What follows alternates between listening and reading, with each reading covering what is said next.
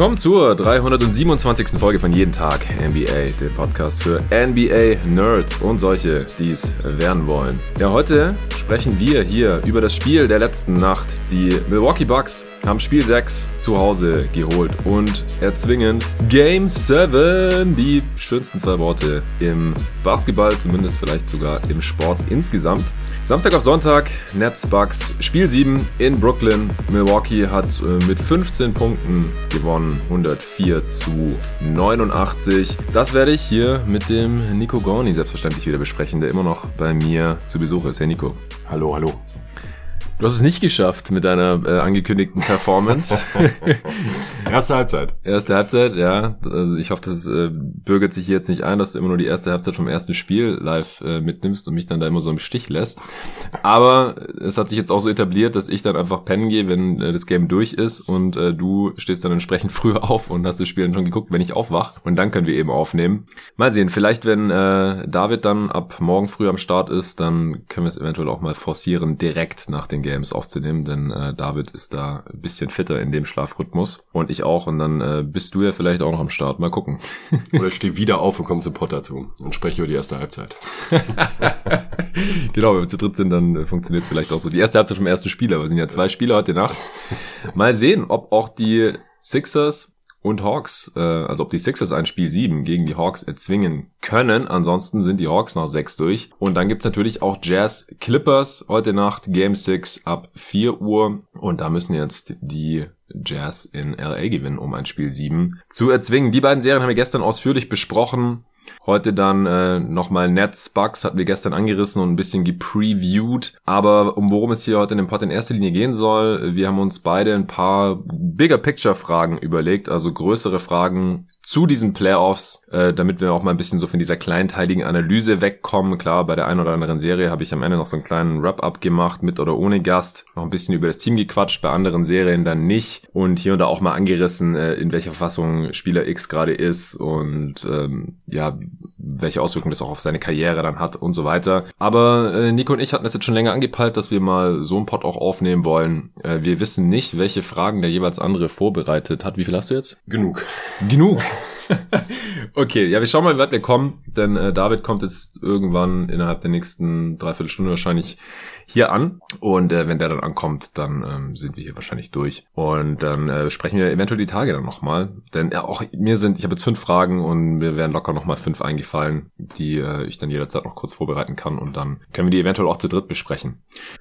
Ja, wir fangen gleich an mit Nets Bugs. Vorher gibt's da wieder ein paar Shoutouts, denn es sind seit dem letzten Mal sieben neue Supporter dazugekommen auf steadyhq.com slash jeden Tag NBA, die jetzt hier dieses Podcast-Projekt monatlich unterstützen. Es gibt drei verschiedene Unterstützungspakete. Einmal das Bankspieler-Paket, da sind der Tristan Winkler und der Sebastian Schöneck dazugekommen. Vielen Dank euch, Jungs, dass ihr hier dabei seid mit drei Euro im Monat. Dann sind drei Starter zum Team jeden Tag NBA gestoßen. Jolan Findeis, Ingo Apel und Steffen Schilp. Vielen, vielen Dank. Und der Timo Ruprecht, das ist der einzige neue All-Star-Supporter jetzt in, weiß nicht, den letzten zehn Tagen war das ungefähr, der letzten guten Woche. Vielen Dank dir, Timo, dass du mit 10 Euro im Monat hier mit dabei bist. Ohne euch würde es jeden Tag NBA nicht mehr geben, also ohne euch und die, wie viel haben wir jetzt eigentlich? 327 anderen Supporter. Wir sind bei 334 jetzt insgesamt. Das ist eine ordentliche Nummer. Ich habe ja gesagt, es wäre schön, wenn wir konstant mindestens so viele Supporter hier hätten, wie ich Podcast insgesamt rausgehauen habe bei jeden Tag NBA. Ihr habt es vorhin gehört, das ist Folge 326. Das heißt, wir sind gerade noch bei plus 8 im Net-Rating.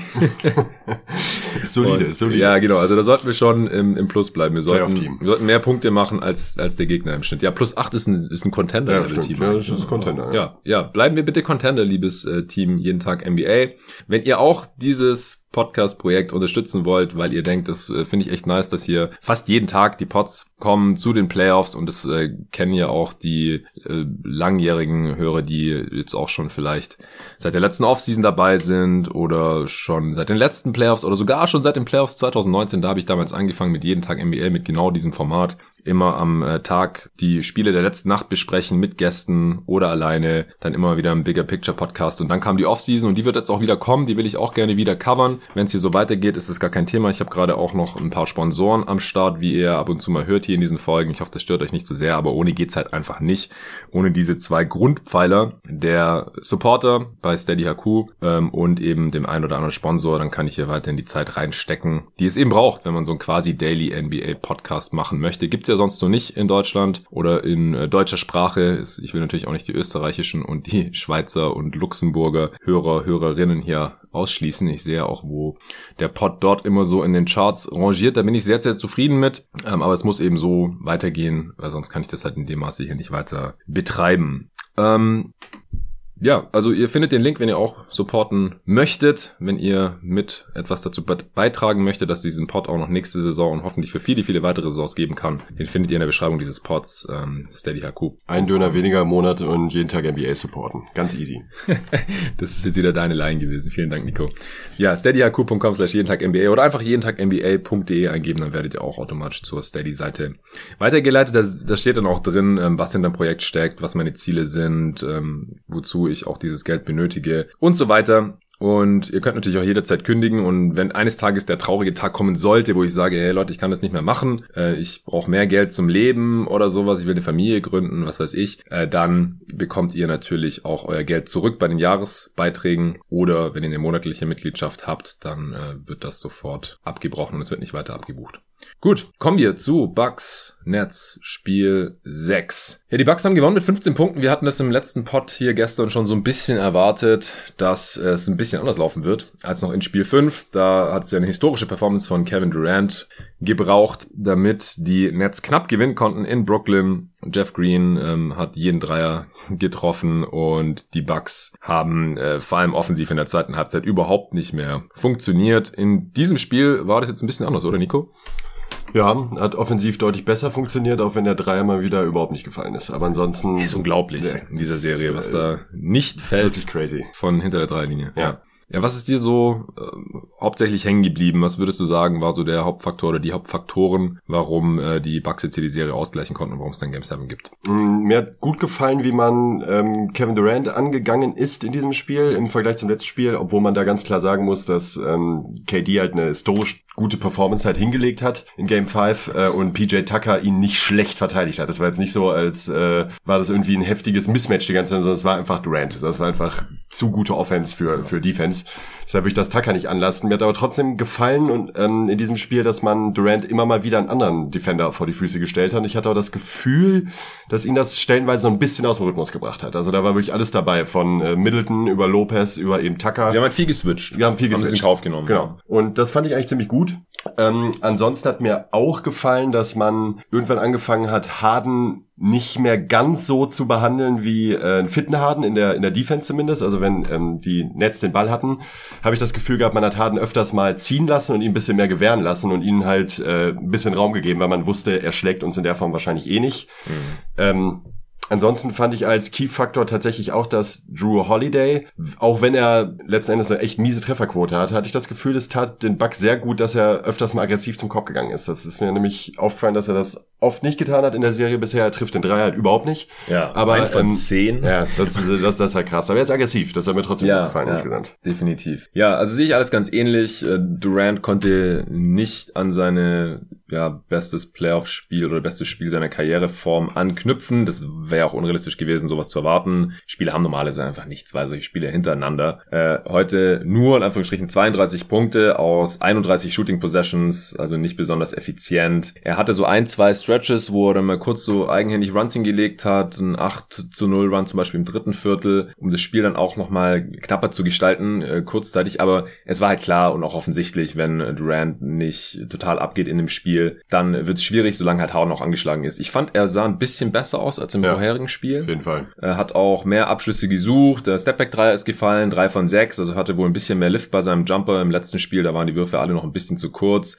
Ähm, ist auch mal gecuttet, äh, so Floater, Give and Go, ja. Floater, genau, fünf Freiwürfe gezogen. Finde sowieso auffällig, wie er selbst so limitiert, wie er offensichtlich ist, denn ihm fehlt ganz klar Explosivität, dass ja. er trotzdem ähm, im Playmaking unfassbar wichtig ist für dieses Team. Also er hat echt teilweise gute Würfe kreiert für seine Mitspieler, obwohl er eigentlich ja lange oder weit entfernt von seiner Topform ist. Ja, hat am Ende 16 Punkte, 5 Rebounds, 7 Assists, auch 4 Steals, ähm, also hat er auch immer wieder ähm, On-Ball Bälle rausgeschlagen, ähm, auch Bälle deflected. Das war schon sehr, sehr wichtig, hat auch wieder fast 40 Minuten gespielt. Durant heute auch nur 40 Minuten, nicht 48 im letzten Spiel, aber wie gesagt, das war einfach, konnte man nicht erwarten, dass äh, er hier direkt nach zwei Tagen wieder komplett durchspielt und wieder sowas abliefert. Äh, Durant am Ende 32 Punkte, 11 Rebounds, 3 Assists, aber war auch nicht der defensive Playmaker wie im letzten Spiel, noch kein Steal, kein Block, 7 Turnovers bei nur 3 Assists, beide Freiwürfe auch verworfen, nur 2 von 8 3, also er hat's einfach nicht gehabt heute, ist auch völlig okay. Okay, hier fährt gerade ein Krankenwagen vorbei.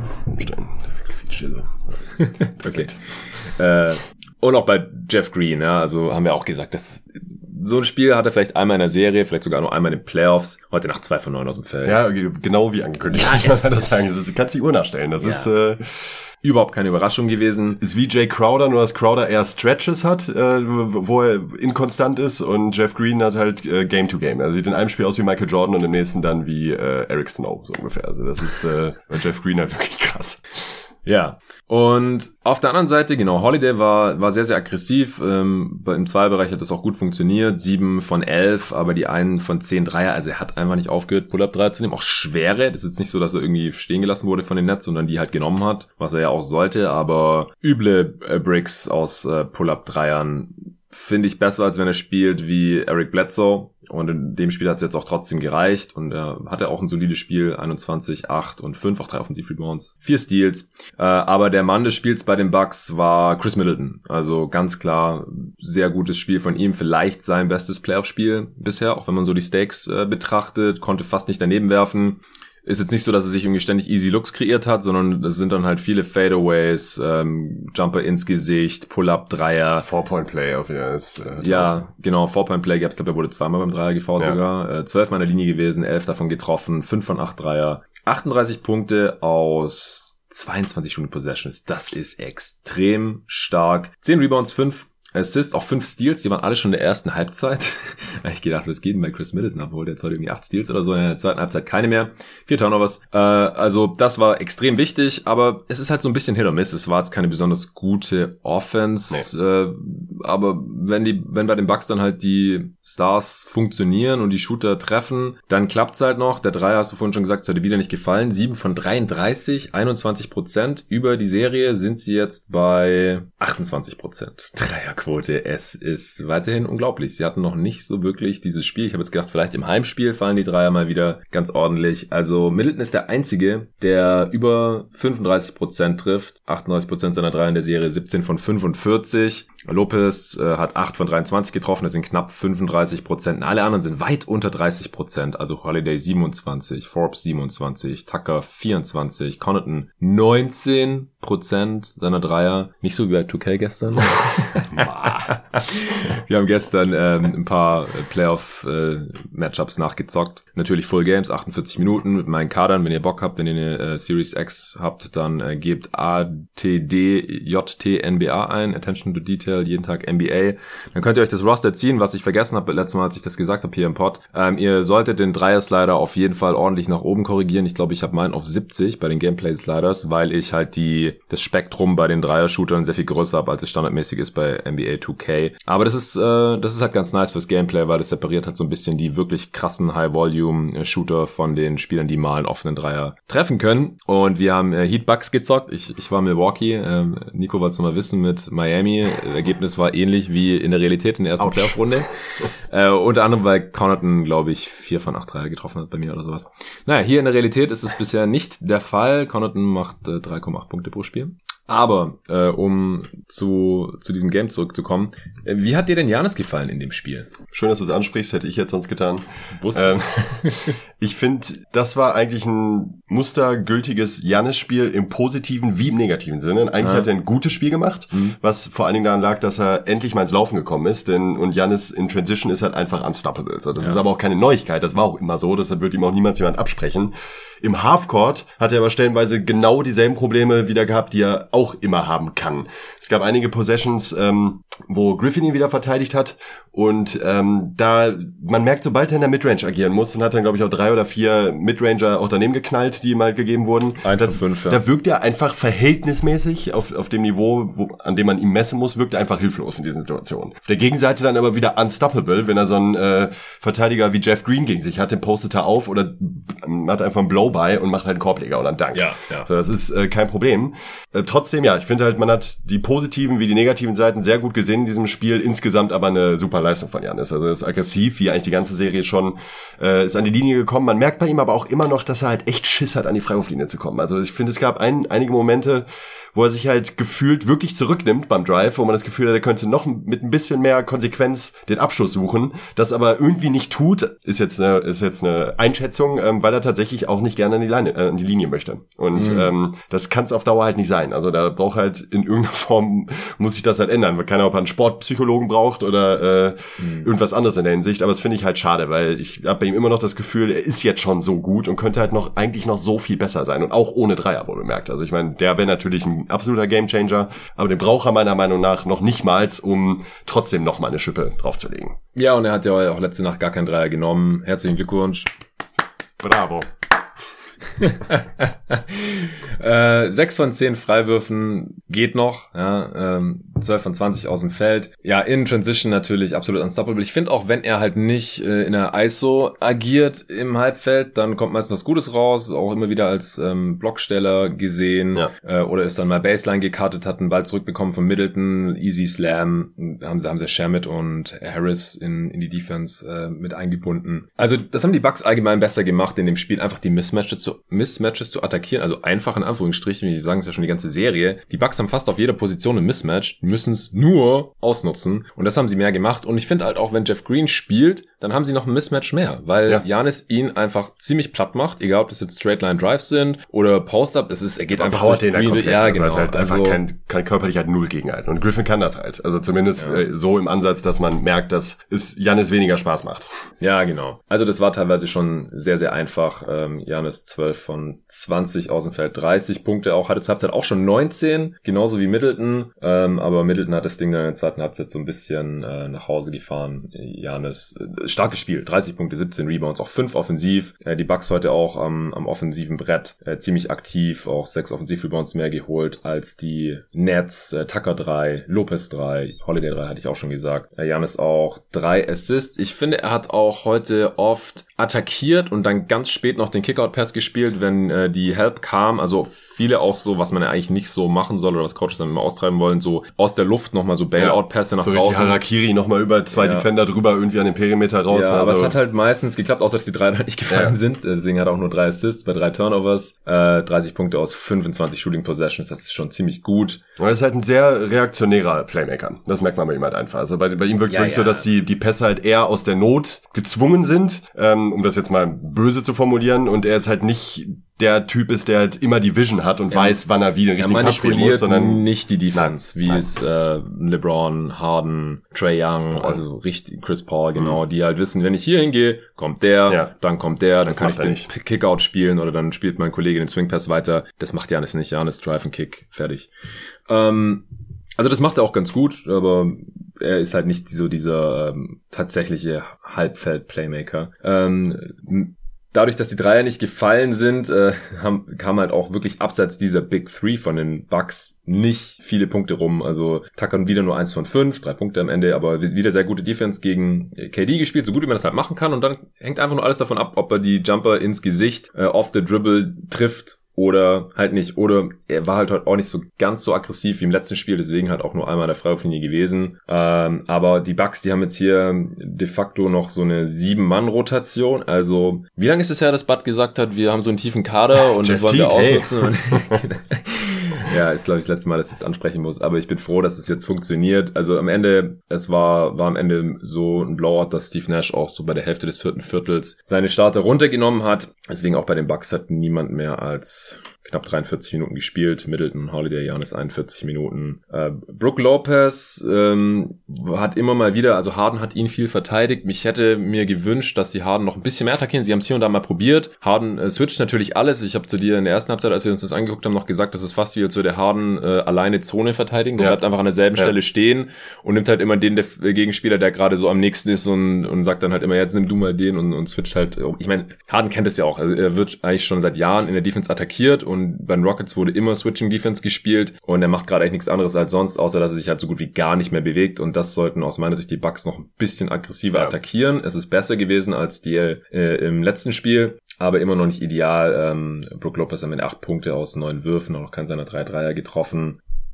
ich finde es immer ähm, ein bisschen schade, gerade wenn die Nets so small spielen, dass man das nicht ein bisschen mehr ausnutzt. Ähm, aber in dem Spiel war es jetzt auch nicht unbedingt nötig, denn wie gesagt, Middleton ging ab, ähm, Holiday war effizient aus dem Zweierbereich und äh, Janis hatte auch genug gemacht. Ansonsten kommt nur noch Connaughton von der Bank, knapp 22 Minuten, 0 von 5 und Forbes 11 Minuten, 1 von 4. Ich weiß nicht, ob ich habe auch zu dir gesagt, ich habe nicht ganz verstanden, wieso sie dann Harden immer noch mit Drew Holiday äh, verteidigen oder ja, die sollen Harden halt einfach nicht behalten handeln, als wäre fit, weder offensiv noch defensiv. Das check ich halt einfach. Ich habe auch also gesagt, ich halt würde halt äh, erstmal irgendwie Bryn Forbes gegen ihn stellen, ja. habe ich mehr Shooting auf ja, dem Feld. Da guck mal, was passiert. Genau, der abused ihn ja höchstwahrscheinlich nicht. Er sei denn, trifft dann irgendwie 5 von 10 Stepback-Dreiern oder sowas. Ich würde halt probieren und gucken, was passiert, wobei ja. Forbes jetzt echt auch nicht in, gerade in der Form seines Lebens ist. Er hat in der ersten Runde noch mehr Punkte als Jimmy Butler gemacht.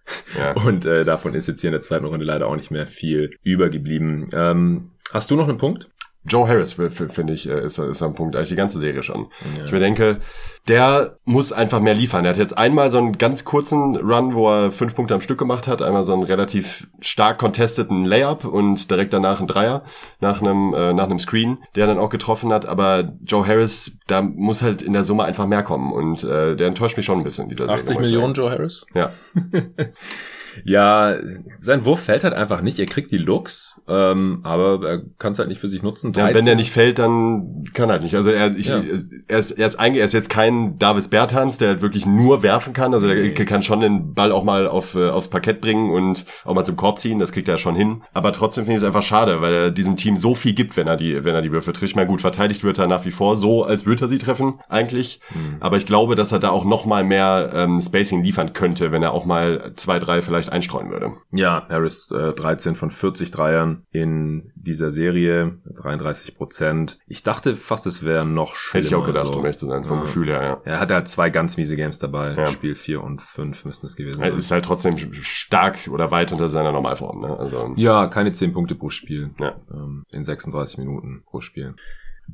Ansonsten wäre jetzt mal, um da direkt eine kleine Prognose reinzuwerfen, mhm. äh, in Bezug auf Game 7, ähm, würde ich mich als Bucks-Fan absolut nicht sicher fühlen, weil man jetzt, weil sie es ja da doch jetzt souverän dann auch mal nach Hause gebracht haben, also selbst in die die kurze Runs, die die Nets dann immer mal wieder gestartet haben, man ist glaube ich einmal auf fünf oder vier Punkte sogar rangekommen, mhm. nochmal genau, haben sie halt gut reagiert, also sind halt sattelfest geblieben und äh, haben weiter ihren Stiefel runtergespielt, hat aber eben auch wieder eine saugute Performance von Middleton und äh, andere Dinge benötigt, um das Spiel so äh, zu gestalten. Und es wäre extrem Bucks und Budenholzer-like, wenn sie auf einmal wieder unfassbar unsicher in, in Game 7 wirken und alles wieder so mh, mm, sehr fragwürdig aussieht, was sie da so auf, äh, auf dem Parkett zeigen. Ja, also die Bucks waren bisher in Brooklyn wirklich schlecht. Ja. Und in dem Spiel hier jetzt, äh, also wir sind jetzt hier nicht auf den Spielverlauf eingegangen, weil die Nets einfach kein einziges Mal geführt haben in diesem Spiel und das Spiel war auch nie ausgeglichen. Die äh, Bucks sind auch im ersten Viertel direkt auf über 10 Punkte weggezogen. Das ist dann, die Führung ist dann oft so zwischen 5 und 10 Punkten gependelt äh, und Anfang des vierten gab es dann einen Run, da war es dann direkt 15 und dann Mitte des vierten ging es mal auch auf 20 hoch und dann war das Ding einfach durch. Ähm, ich find's super schwer. In Spiel 7 kann theoretisch alles passieren. Es ist trotzdem kein Zufall, dass ähm, ich glaube zu 87 Prozent oder sowas das Heimteam gewinnt. Also auf jeden Fall überwältigend. Also krass. Mehrheitlich. Ja, ja, ja. Das ist, äh, das ich, ich sollte es vielleicht googeln nebenher, bevor ich hier Quatsch erzähle. Außer 2016 in den Finals. ja, genau. Also es gibt ja auch dann diese äh, 30 Prozent oder was ja. es ist. Äh, Game 7 Home Record. Schau ich mal kurz. Also um die 80 Prozent Also es ist nicht un unmöglich, vor allem in der Verfassung, wie die, in der sich die beiden Teams gerade befinden, also ohne Kyrie Irving, angeschlagener Harden, vielleicht ist er noch ein bisschen fitter im siebten Spiel dann, aber das wissen wir natürlich einfach nicht. Sind die Bucks eigentlich auch das bessere Team? Letzte Nacht haben sie endlich ja. mal ungefähr so gespielt, als wären sie das bessere Team. Und ich denke, wenn wir keine sehr, sehr gute Performance von Kevin Durant sehen, ja, dann wird es schwierig. Das ist, also es ist halt ein Spiel und ja. wem vertraust du mehr, KD oder Janis? Ich habe ja gesagt, ich vertraue den Bucks äh, nicht mehr. Nee, nee, nee, vertrauen tue ich den Bucks halt auch auf keinen Fall. Ich glaube, dass äh, ich glaube, dass die Kombination aus Homecourt und Durant der muss, selbst wenn er keine 50 Punkte macht, aber ich glaube, der wird krass abliefern in Game 7 und ist auch überhaupt nicht der Typ, der sich irgendwie einschüchtern lässt oder irgendwie Muffensausen bekommt. Und bei den Bucks könnte ich mir halt auch ganz stark vorstellen, dass da so richtige Gehirnfürze zwischendurch bei rumkommen bei manchen Spielern und man echt merkt, dass die schlotternde Knie haben in, in manchen Situationen. Gerade in der Freiwurflinie. Ich sehe jetzt vom geistigen Auge schon, wie Janis eins von zwölf äh, von der Freiwurflinie wirft oder sowas. Ähm, oh Gott. Ähm, ist jetzt sehr pessimistisch aus, aus Bucks Sicht. Wie du auch sagst, ich bin grundsätzlich auch der Auffassung nach wie vor. Ich meine, ich habe vor der Serie Bucks in sechs getippt, äh, weil ich den Bucks vertraut habe eigentlich und sie eigentlich auch für das bessere Team halte in dieser Konstellation. Ähm, aber ah, ich tue mich sau schwer. Also ich würde jetzt tatsächlich mit den Nets gehen für Game 7. Also ich habe gerade mal geschaut, was mich interessiert hat, äh, Wettanbieter. Es gibt keinen Favoriten. Auf beide Teams ist die Quote 1,9. das ist ja unglaublich. Alles möglich. Ja, ja, ich bin mal gespannt, ob sich da noch irgendwas tut bis, bis morgen vorm Spiel. Ich werde es im Auge behalten. Ähm, sind wir uns einig, dass wenn Irving fit wäre, dass das eine klare Serie gewesen ja. wäre? Okay. Also und Harden halt. Ja, also Irving Zumindest und Harden. mal in der, in der Verfassung, in der er jetzt gerade ist. Und wenn beide fit gewesen wären, dann wäre das Ding, glaube ich, schon sowas durch gewesen. Ja, ich würde sagen eher Richtung 5 als in Richtung 6 Spiele. Ja, höchstwahrscheinlich. Vielleicht noch eine Sache. Wir haben jetzt über die äh, Rotation der Bucks gesprochen, aber bei den Nets bin ich auch nicht so ganz überzeugt. Also grundsätzlich finde ich eigentlich, dass es ein bisschen zu viel Jeff Green ist, weil er Antetokounmpo halt überhaupt nicht verteidigen kann und offensiv, wenn er halt nicht gerade jeden Dreier trifft, dann bringt er da aus meiner Sicht auch weniger als Black Griffin. Mhm. Also Black Griffin ist unterm Strich für mich immer noch ein bessere Spieler, defensiv ja. und offensiv. Ja. Und Blake spielt halt jetzt gerade fünf Minuten weniger im letzten Spiel, obwohl er besser war, hat 12-6 gemacht, auch nur einen seiner vier Dreier getroffen, aber war auch vier meiner Linie, drei davon getroffen, vier waren auch aus dem Feld. Kann auch äh, mal einen Pass spielen, was Jeff Green nicht so gut kann.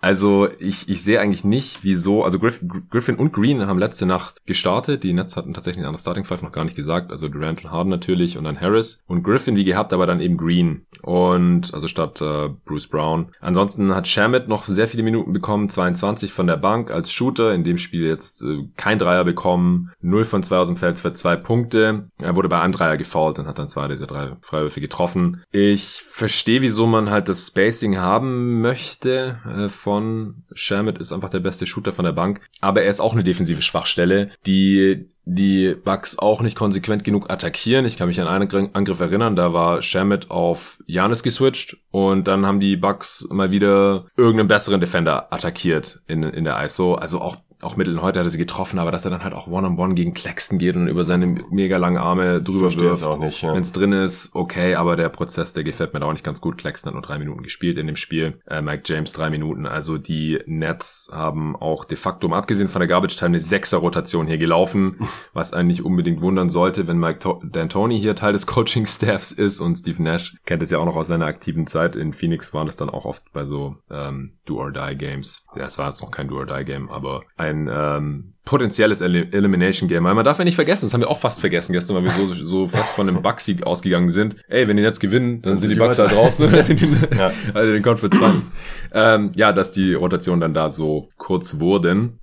Bruce Brown im Prinzip auch nur noch Garbage Time gespielt, was krass ist, wenn man sich dran zurückerinnert, was äh, für starke Spiele er zu Beginn dieser Serie hier hatte. Aber ähm, ich, ich finde immer noch nicht, dass er sich so 100% rund bewegt hat. Netz heute auch nur mit 9 von 30 3 und übrigens insgesamt haben die äh, Bucks die Nets heute bei einem Offensivrating von 97 gehalten. Darf man, sollte man hier nicht unerwähnt lassen. Also die Bucks Defense, die ist einfach richtig stark. Also sie haben auch statistisch gesehen die beste Defense in diesen äh, Playoffs. Also sollten sie immer noch haben, war vor ein paar Tagen noch so und da sollte sich jetzt nichts dran geändert haben. Ja, also haben halt auch ein Offensivrating von äh, 99,7 jetzt in dieser Serie, die Bucks. Also es ist, ist äh, die Offense war über weite Strecken echt ein Problem hier in dieser Serie. Jetzt langsam wird's wird's ein bisschen besser. Aber es müssen halt dann die Würfe von Middleton fallen. Äh, weil sonst, wie gesagt, die Dreier tun es bisher nicht. Da bin ich auch mal gespannt. Das wäre jetzt natürlich krass, wenn ausgerechnet in Game 7 auf einmal alle Dreier ja. reinfallen bei den ja. Bucks. Eigentlich muss es früher oder später ja passieren. Okay, hast du jetzt noch irgendwas? Ne. Gut. Wir werden am Sonntag über dieses Game selbstverständlich hier sprechen. Sehr geil, dass es jetzt schon mal mindestens ein Game 7 gibt hier in der zweiten Playoff-Runde 2021 kommen wir zu ein paar der größeren Fragen, die wir uns äh, heute hier überlegt haben. Äh, du darfst gerne mal anfangen. Okay. Mach ich direkt, um den Übergang ein bisschen zu erleichtern, äh, weil es gut dazu passt. Coaching in den Playoffs ist wichtig. Ähm, wir können nicht so ganz einschätzen, in welchem Ausmaß es wirklich Relevanz hat. Also, ähm, also bis zu welchem Level es wirklich ein krasser Difference Maker ist.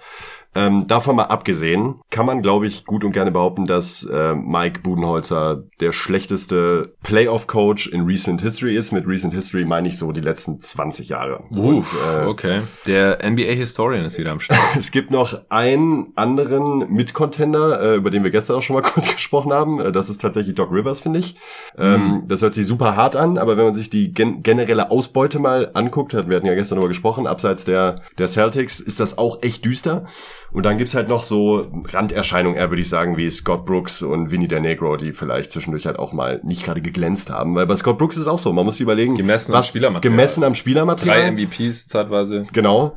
Ähm, ja, sind in die Finals gekommen und auch in die Conference Finals und es lag natürlich nicht alles nur an ihm, keine Frage, aber trotzdem war das auch eine echt maue Ausbeute für, für so ein talentiertes Team. Ähm, aber Budenholzer ist schon, boah, also jetzt äh, die, die Runs in der Folge ähm, tun weh. Ja, Doc Rivers hat und das haben wir ja gestern auch schon erwähnt, er hatte immer zwei, drei Superstars eigentlich im Team, außer bei, äh, bei den Clippers vor, vor zwei Jahren, 2019. Da war also der Underdog gegen die Warriors und hat überraschend noch zwei Spiele gewonnen im Prinzip. Aber ansonsten ähm, letztes Jahr die Clippers, Kawhi Paul George, äh, davor die ganze Zeit die Lob City Clippers mit Chris Paul und Black Griffin und dem sehr passenden Spielermaterial drumherum, jahrelang. Davor halt die äh, Celtics mit den äh, Big Three, also die meiste Zeit am Anfang, die ersten ein, zwei Saisons, da hat er halt nur Paul Pierce gehabt und ähm, auch in Orlando mit äh, Tracy McGrady immerhin, da hat er auch mal noch eine in der ersten Runde eine, eine Führung abgegeben und am Ende noch in sieben dann verloren. Er hat einen Playoff-Record von nur knapp über 50 Prozent. Also das, das ist, schon ein bisschen mau. Klar waren immer wieder Verletzungsprobleme dabei. Chris Paul war ja so oft verletzt bei den Griffin Clippers. auch. Griffin ja. auch, genau. Da gab es dann irgendwelche Erstrunden. Garnett war verletzt beim äh, zweiten ja. Playoff-Run der Celtics. Ja, genau. Aber auch gerade so in-game, also was es da für Meltdowns immer wieder gibt. Also in-game-Adjustments ist Doc Rivers richtig, richtig mies. Weil sonst kannst du das gar nicht erklären, dass ständig irgendwelche 20-Punkte-Führungen abgegeben werden. Aber halt auch in der Serie dann. Du bist 3-1 vorne, dann macht der Coach, gegnerische Coach ein paar Adjustments und dann verlierst du da die Serie. Das, das ist ihm jetzt halt wirklich ein paar Mal passiert und anderen Coaches passiert es in der Form nicht so. Das ähm, Stimmt schon. Ähm, was ist deine Frage? Also wie, wie schlecht äh, jetzt Budenholzer im Vergleich war? Oder? Ja, ob äh, Budenholzer noch schlechter abschneidet, so vom, vom, vom Gefühl her. Ich habe hier gerade noch eine schöne Übersicht, äh, um Doc abzuschließen. Mhm. Ähm, die largest blown leads in den letzten zwei Postseasons Da ist von sieben Varianten fünfmal Doc dabei. Einmal 26 Punkte, einmal 21 Punkte, einmal 19 Punkte, einmal 18 Punkte, einmal 16 Punkte. Ei, Das ist äh, nur in den letzten zwei Jahren wohl bemerkt. Mhm. Ne? Also da sind die, da ist das 3-1 Comeback der Rockets gegen die Clippers nicht dabei und der ganze Kram. Also äh, keine ruhmreiche, äh, keine ruhmreiche ähm, Playoff-Historie, würde ich sagen. Mhm. Hm. Ja, und Bud ist halt sowohl was Ingame Adjustments als auch generelle Adjustments oh, und Gott. generelle Gameplans angeht, halt echt ultra mies. Man kann es ja. ja anders sagen, ultra mies. Und es liegt jetzt nicht an bestimmten Matchups, oder das hat man jetzt ja auch gesehen. Also egal ob Miami letztes Jahr oder die Raptors 2019, sind unterschiedlichste Umstände und unterschiedlichste Konstellationen und trotzdem packt das halt nicht auf, äh, auf dem Level. Ich will das nicht alles ihm in die Schuhe schieben. Wir haben über die Spieler der Bucks jetzt auch schon viel gesprochen. Da liegt auch manches im Argen, aber ich würde vermuten und behaupten, dass man aus diesem Team deutlich mehr rausholen könnte. Man, man denkt sich bei Bud halt selten, oh, geiler Gameplan. N noch nie. Um ehrlich zu sein, habe ich mir noch nie gedacht. Ja, weiß ich jetzt nicht mehr im Detail, ob es bei einzelnen Spielen vielleicht mal das so mag war. Sein, ich meine, ja, man lag klar. ja auch schon in der Serie gegen die Raptors vorne und so. Ja. Ähm, insgesamt hat Bud knapp 53 Prozent seiner 74 Playoff-Spiele, die er gecoacht hat, ähm, gewonnen mit den Hawks und jetzt eben mit Milwaukee. Die Hawks waren nie so ein richtiger Contender, weil auf der Superstar gefehlt hat. Die hatten einfach keinen Janis. Waren halt auch ein Regular Season Team. War ein Regular Season Team, aber das wurde schon auch ein bisschen dadurch dann noch begünstigt, dass die Hawks dann, also meistens von LeBron, glaube ich, dann ja. rausgekickt wurden, ähm, dass, dass er halt dann auch kein besonders toller Playoff-Coach war. Und jetzt die letzten, also insgesamt jetzt drei Postseason-Runs mit Milwaukee. Das das kann man hier theoretisch alles noch in diesem Pod nachhören. Jedes einzelne Spiel, das von ihm gecoacht wurde, wurde hier analysiert und äh, auseinandergenommen und es ist selten gut für Coach Bart ausgegangen. Ich habe auch mir eine Frage zum Coaching überlegt, tatsächlich. Oh, das ist zum Glück ein bisschen anders. Und zwar, welchen Coach das vertraust du am meisten? Ich habe mich jetzt mal auf die beschränkt, die noch in den Playoffs sind oder halt, sagen wir mal, die in die zweite Runde gekommen sind. Also äh, acht Coaches habe ich hier aufgeschrieben. Ähm, rank doch mal gerne von oben nach unten oder von unten nach oben, Boah. welchen Coaches du am, am meisten vertraust. Äh, ich hau noch mal kurz die Namen raus für dich und auch für die Hörer ohne Reihenfolge. Mike Malone ist jetzt halt schon draußen, Macmillan von den Hawks, Lou Clippers, River Sixers, Budenholzer Bucks, Snyder Jazz, äh, Nash Nets und Williams Suns. Gute Frage, gute Frage. Also, also wen vertraust du am wenigsten? Vielleicht. Am wenigsten. Am, am vielleicht am einfachsten vertraue ich Budenholzer. Okay. Dann kommt Rivers. Ja, habe ich auch. Dann käme wahrscheinlich. Aber ich vertraue Rivers immer noch ein bisschen mehr als Budenholzer. Also mir gefallen ja. seine Gameplans ja, auf jeden ja, Fall jeden besser. Fall. Auf jeden Fall. Da, da sehe ich viele Sachen, die ich gut finde. Er macht Adjustments von einem Spiel zum nächsten, die, die sinnvoll sind. bei Budenholzer ist es immer, er macht vielleicht ein paar Sachen dann, wie dass er jetzt die Stars mal 40 Minuten spielen lässt. Aber das ist halt auch so der offensichtlichste Stuff, den man sich überhaupt nur überlegen kann. Also wo, wo man wirklich fragen müsste, was ist los mit dir, wenn es nicht drängt sich wirklich auf. Ja, ist, genau. Ja. Aber dann halt auch erst irgendwie ein, zwei Spiele später, als man es erwarten würde. Okay, Rivers und dann? Hm, dann würde ich wahrscheinlich mit ah, Nate McMillan ist halt, ähm, hat bisher eigentlich keinen schlechten Job gemacht in den Playoffs. Er, ja. hat, er hat immer reagiert, wenn es vonnöten war, auch wenn es manchmal zu, ein bisschen später war, aber hat er halt getan. Ich glaube, da würde ich tatsächlich sogar Lou nehmen, weil mhm. ähm, also ich habe die im selben Tier. Also, also Moment, äh, acht, du redest von allen acht, ne, die jetzt auch, auch von denen, die rausgeflogen sind. Es, ne? Malone gibt's Das heißt, noch. Malone ist noch dabei, aber Malone sehe ich besser als äh, Macmillan eigentlich. Ich habe Malone, Macmillan und Lou im selben Tier. Ja, das finde ich finde halt auch sehr unterschiedlich, halt, genau. Ja. Ähm, Malone hatte jetzt halt das dezimierteste Roster hier, äh, deswegen ist es ein bisschen schwierig zu evaluieren, aber ich fand ihn auch die letzten Jahre teilweise ein bisschen weird mit seinen ja. äh, Plumlee plus Jokic ja. Lineups, überhaupt wie viel Plumlee gespielt stimmt. hat, obwohl er echt kein smarter Defender war, dann immer als Defensive Sub reingebracht und allgemein auch der defensive Gameplay Plan, ja, das Spielematerial war jetzt nicht so geil, aber das war teilweise auch echt weird, was er da auch an Matchups ähm, laufen lassen hat. Also Portland gegen Denver, die erste Playoff-Runde, das war auch ein richtig schlechter Coaching-Job, was die Defense angeht. Stimmt. Ähm, Deswegen habe ich ihn ja auch mit reingepackt. Ich finde Macmillan und Lou, die überraschen positiv bisher in diesen Playoffs. Macmillan fand ich die letzten Jahre immer ziemlich mies in ja, den Playoffs. War der auch. Und jetzt bei den Hawks, das sieht schon sehr, sehr gut ja. aus. Es gibt immer so ein, zwei Sachen, die ich persönlich anders machen würde. Aber äh, bisher gibt mir auch der Erfolg absolut recht. Also wie sie da die Knicks weggehauen haben in der ersten Runde, äh, das hat mich total überrascht. Also da haben die Hawks wirklich am, am oberen Ende des realistisch zu erwartbaren äh, agiert. Und jetzt führen sie gerade gegen die verdammten Philadelphia 76ers, obwohl Embiid bei zwei der drei Siege äh, wirklich ganz normal dominant gespielt hat, wie MVP-Level Embiid halt spielt. Und trotzdem haben sie die irgendwie gewonnen und das, obwohl immer noch nicht dieses krasse Shooting-Game dabei war von den Hawks. Also finde ich alle Ehren wert und ja. Tyron Lue, sehr frustrierend immer die ersten zwei, ein, zwei, drei Spiele in der Serie, aber dann klappt es immer irgendwie äh, und jetzt führen sie gerade schon wieder.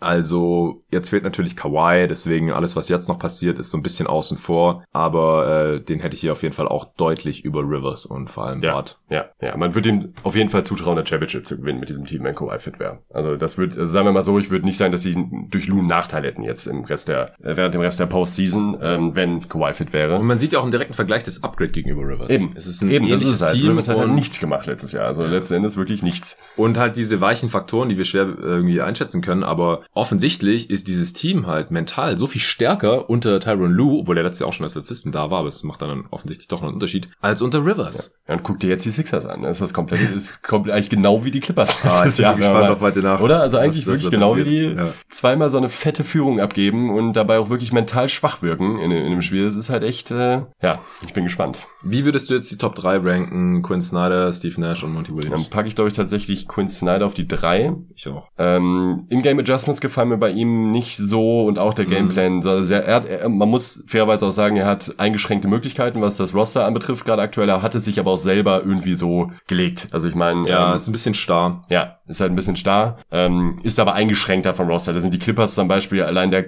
aufgrund der Kadertiefe, ja. ja, die haben jetzt auch Verletzungen, aber die haben halt auch unendliche Möglichkeiten, was man da so auspacken kann, wenn man möchte an Lineups. Ähm, ist aber trotzdem ein guter Coach. Also ich ja, würde nicht sagen, also da würde ich mir jetzt keine. Also an ihm habe ich jetzt weit weniger Kritikpunkte als Malone ja. oder ähm, ja. Macmillan. Wie gesagt, ich will jetzt auch nicht überreagieren jetzt noch in, in diesen zwei Playoff-Serien. Da wiegen halt die letzten Jahre noch ein bisschen schwerer und, und Lou halt immer mit diesen sehr späten Adjustments erst. Da sehe ich Snyder noch deutlich drüber. Und Und ich habe Williams und Nash jetzt interessanterweise als ähm, ja, relativ unerfahrene Playoff-Coaches eigentlich jetzt trotzdem in den Top 2. Ja. Nash hat natürlich einen sehr starken Coaching-Staff auch noch um sich herum. Ja. Ist immer ein bisschen die Frage, ähm, wer ist da jetzt für die Taktik zuständig, für die Defense, für die Offense und wer ist eher so fürs People-Management zuständig und die Rotation und so weiter. Ähm, wir haben jetzt vorhin auch bei den Nets noch besprochen, was ähm, gerade die Rotation angeht, was man da noch vielleicht ein bisschen anders machen könnte, aber die, die Nets gerade defensiv überperformen die ja total hier in diesen Playoffs und auch wie sie jetzt halt noch funktionieren, trotz der ganzen Ausfälle und auch in der Regular Season schon. Also, naja,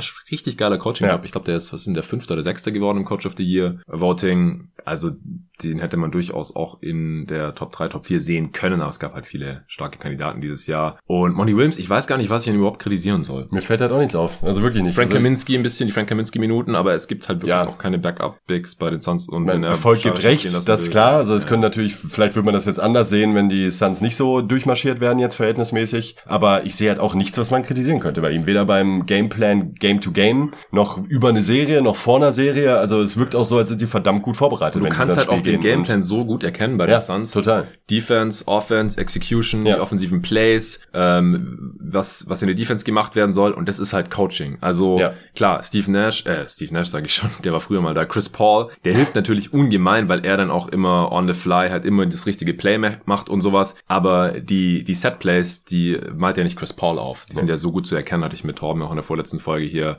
analysiert. Ähm, das ist wirklich sehr, sehr, sehr starkes Coaching. Ja. Und solange die Suns keine Serie verloren haben, wird es, glaube ich, auch schwierig, irgendwelche Sachen zu finden, die man ihm jetzt hier negativ anlasten könnte. Und ich vertraue ihm wirklich zu 100 Prozent als... Und sie haben nicht das talentierteste Team oder so. Also das ist jetzt nicht so, als wären ja. sie irgendwie ganz klar Clear-Cut-Favorite. Wir haben jetzt auch keinen Durant oder sowas. Genau, eben. Ja, und also das ist schon in der Kombination echt gut. Okay, dann hätten wir die Frage hinter uns. Ähm, soll ich mal die nächste machen? Jo. Wir hatten ja noch nicht die Gelegenheit, hier im Pod zu sprechen, seit LeBron ausgeschieden ist. Hm. Das erst, deswegen erstmal, ich glaube, der eine oder andere Fan, der wird sich auch fragen, wie ging's dir denn nach dem Ausscheiden? Wir haben hier einmal ähm, so, wir haben ja einmal ein Spiel zusammen analysiert und auch noch so ein paar Live-Reactions, weil wir es online zusammen geschaut haben, in den Pod mit reingeschnitten. Kam übrigens ganz gut an. Ähm, aber seither konnten wir ja nicht mehr sprechen. So, wie hast du das Ausscheiden von LeBron in, in der ersten Runde auch auf ziemlich enttäuschende Art und Weise so verkraftet? Also ich muss ganz ehrlich sagen, ziemlich gut. Also ich habe ich hab eigentlich keinen Tag danach gedacht, oh Mann, ist das also natürlich ja? ärgert's mich, okay. aber ähm, ich bin da irgendwie mittlerweile sehr optimistisch und positiv gestimmt, dass ich so einordne, dass ich mir denke, wie viel LeBron in den letzten Jahren erreicht hat und wie viele tiefe Playoff Runs ich mit ihm zusammen erlebt habe mhm. äh, als Fan und mir jetzt denke, ja, so be it, dann passt es dieses Jahr halt einfach mal nicht. Die Seuche war, die Seuche war auch drin in der Saison, Verletzungen, er war noch nicht richtig fit, AD wieder ausgeschieden. Ich mir, sollte es halt einfach nicht sein. Und die Umstände sind natürlich ärgerlich, klar, keine Frage, aber ich bin total zuversichtlich, was die nächste Saison anbetrifft. Und äh, es ist schade und ich vermisse ihn jetzt auch für den Rest der Playoffs, weil mir immer ich, ich habe ich es auch bei Twitter ähm, geschrieben, dass ich immer finde, mit James in den Playoffs ist es irgendwie noch mal eine andere Aura oder man hat irgendwie das ja. Gefühl, es ist halt dadurch, dass er eben dieser generational Superstar ist mhm. äh, in der Goat-Debatte mit dabei, mhm. dass man immer noch so Teil der Geschichte ist äh, gerade ja. im Moment und das fehlt mir gerade so ein bisschen jetzt in diesen Playoffs, so weil auch viele uner unerfahrene und unbewiesene Teams da sind. Das hat natürlich einen ganz anderen Reiz, mhm. ähm, der es auch spannend macht, aber das fehlt mir so ein bisschen. Also ich merke auch, dass ich da, was den Hype, meinen eigenen Hype anbetrifft, dadurch eine kleine Stufe drunter bin unter dem, was möglich wäre, wenn ja. LeBron jetzt beispielsweise äh, in den Conference Finals schon stehen würde. Ich denke, okay, oh, oh, oh, das ist der nächste Championship Run.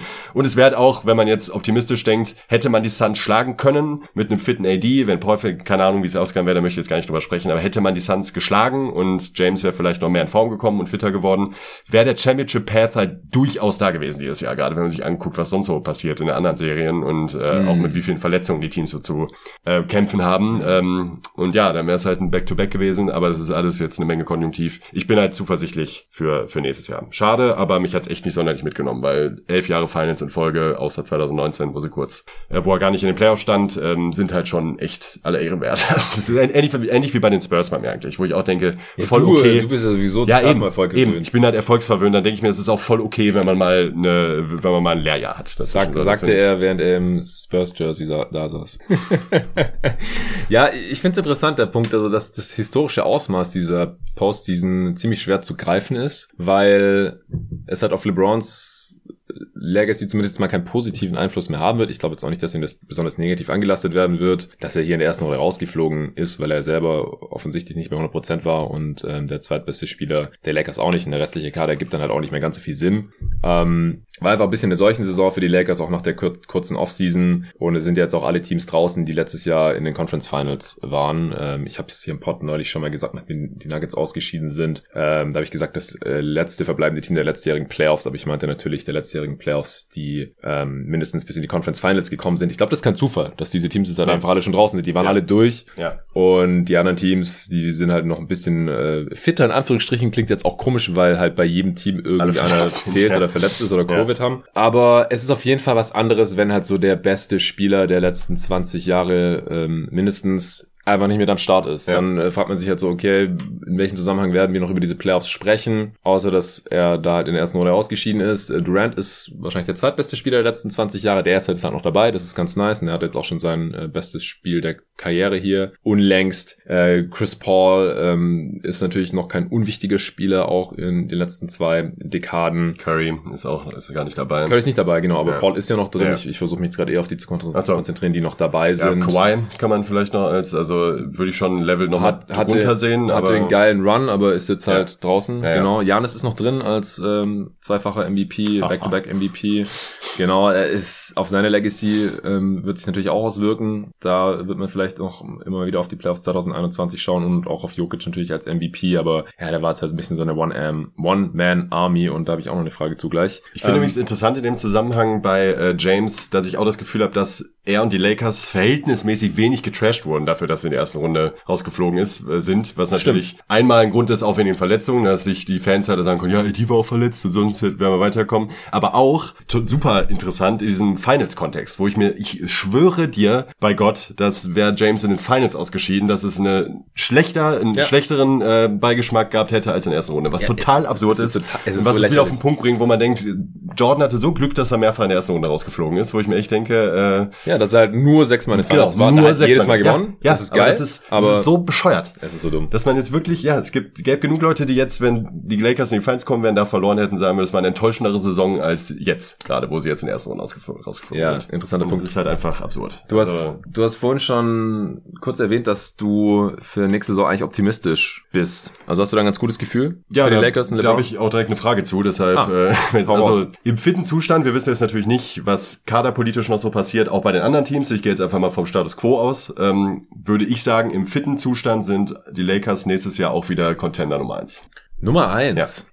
Ich sehe nämlich nichts, was ich diese Postseason gesehen habe. Ja, sind besondere Umstände, weil auch sehr viele Teams verletzt sind. Aber ich sehe kein Team, wo ich mir denke, oh ja, die haben sich jetzt nochmal besonders als Favorit hervorgetan. Bei den Nets könnte man es vielleicht argumentieren, als sie noch fit waren.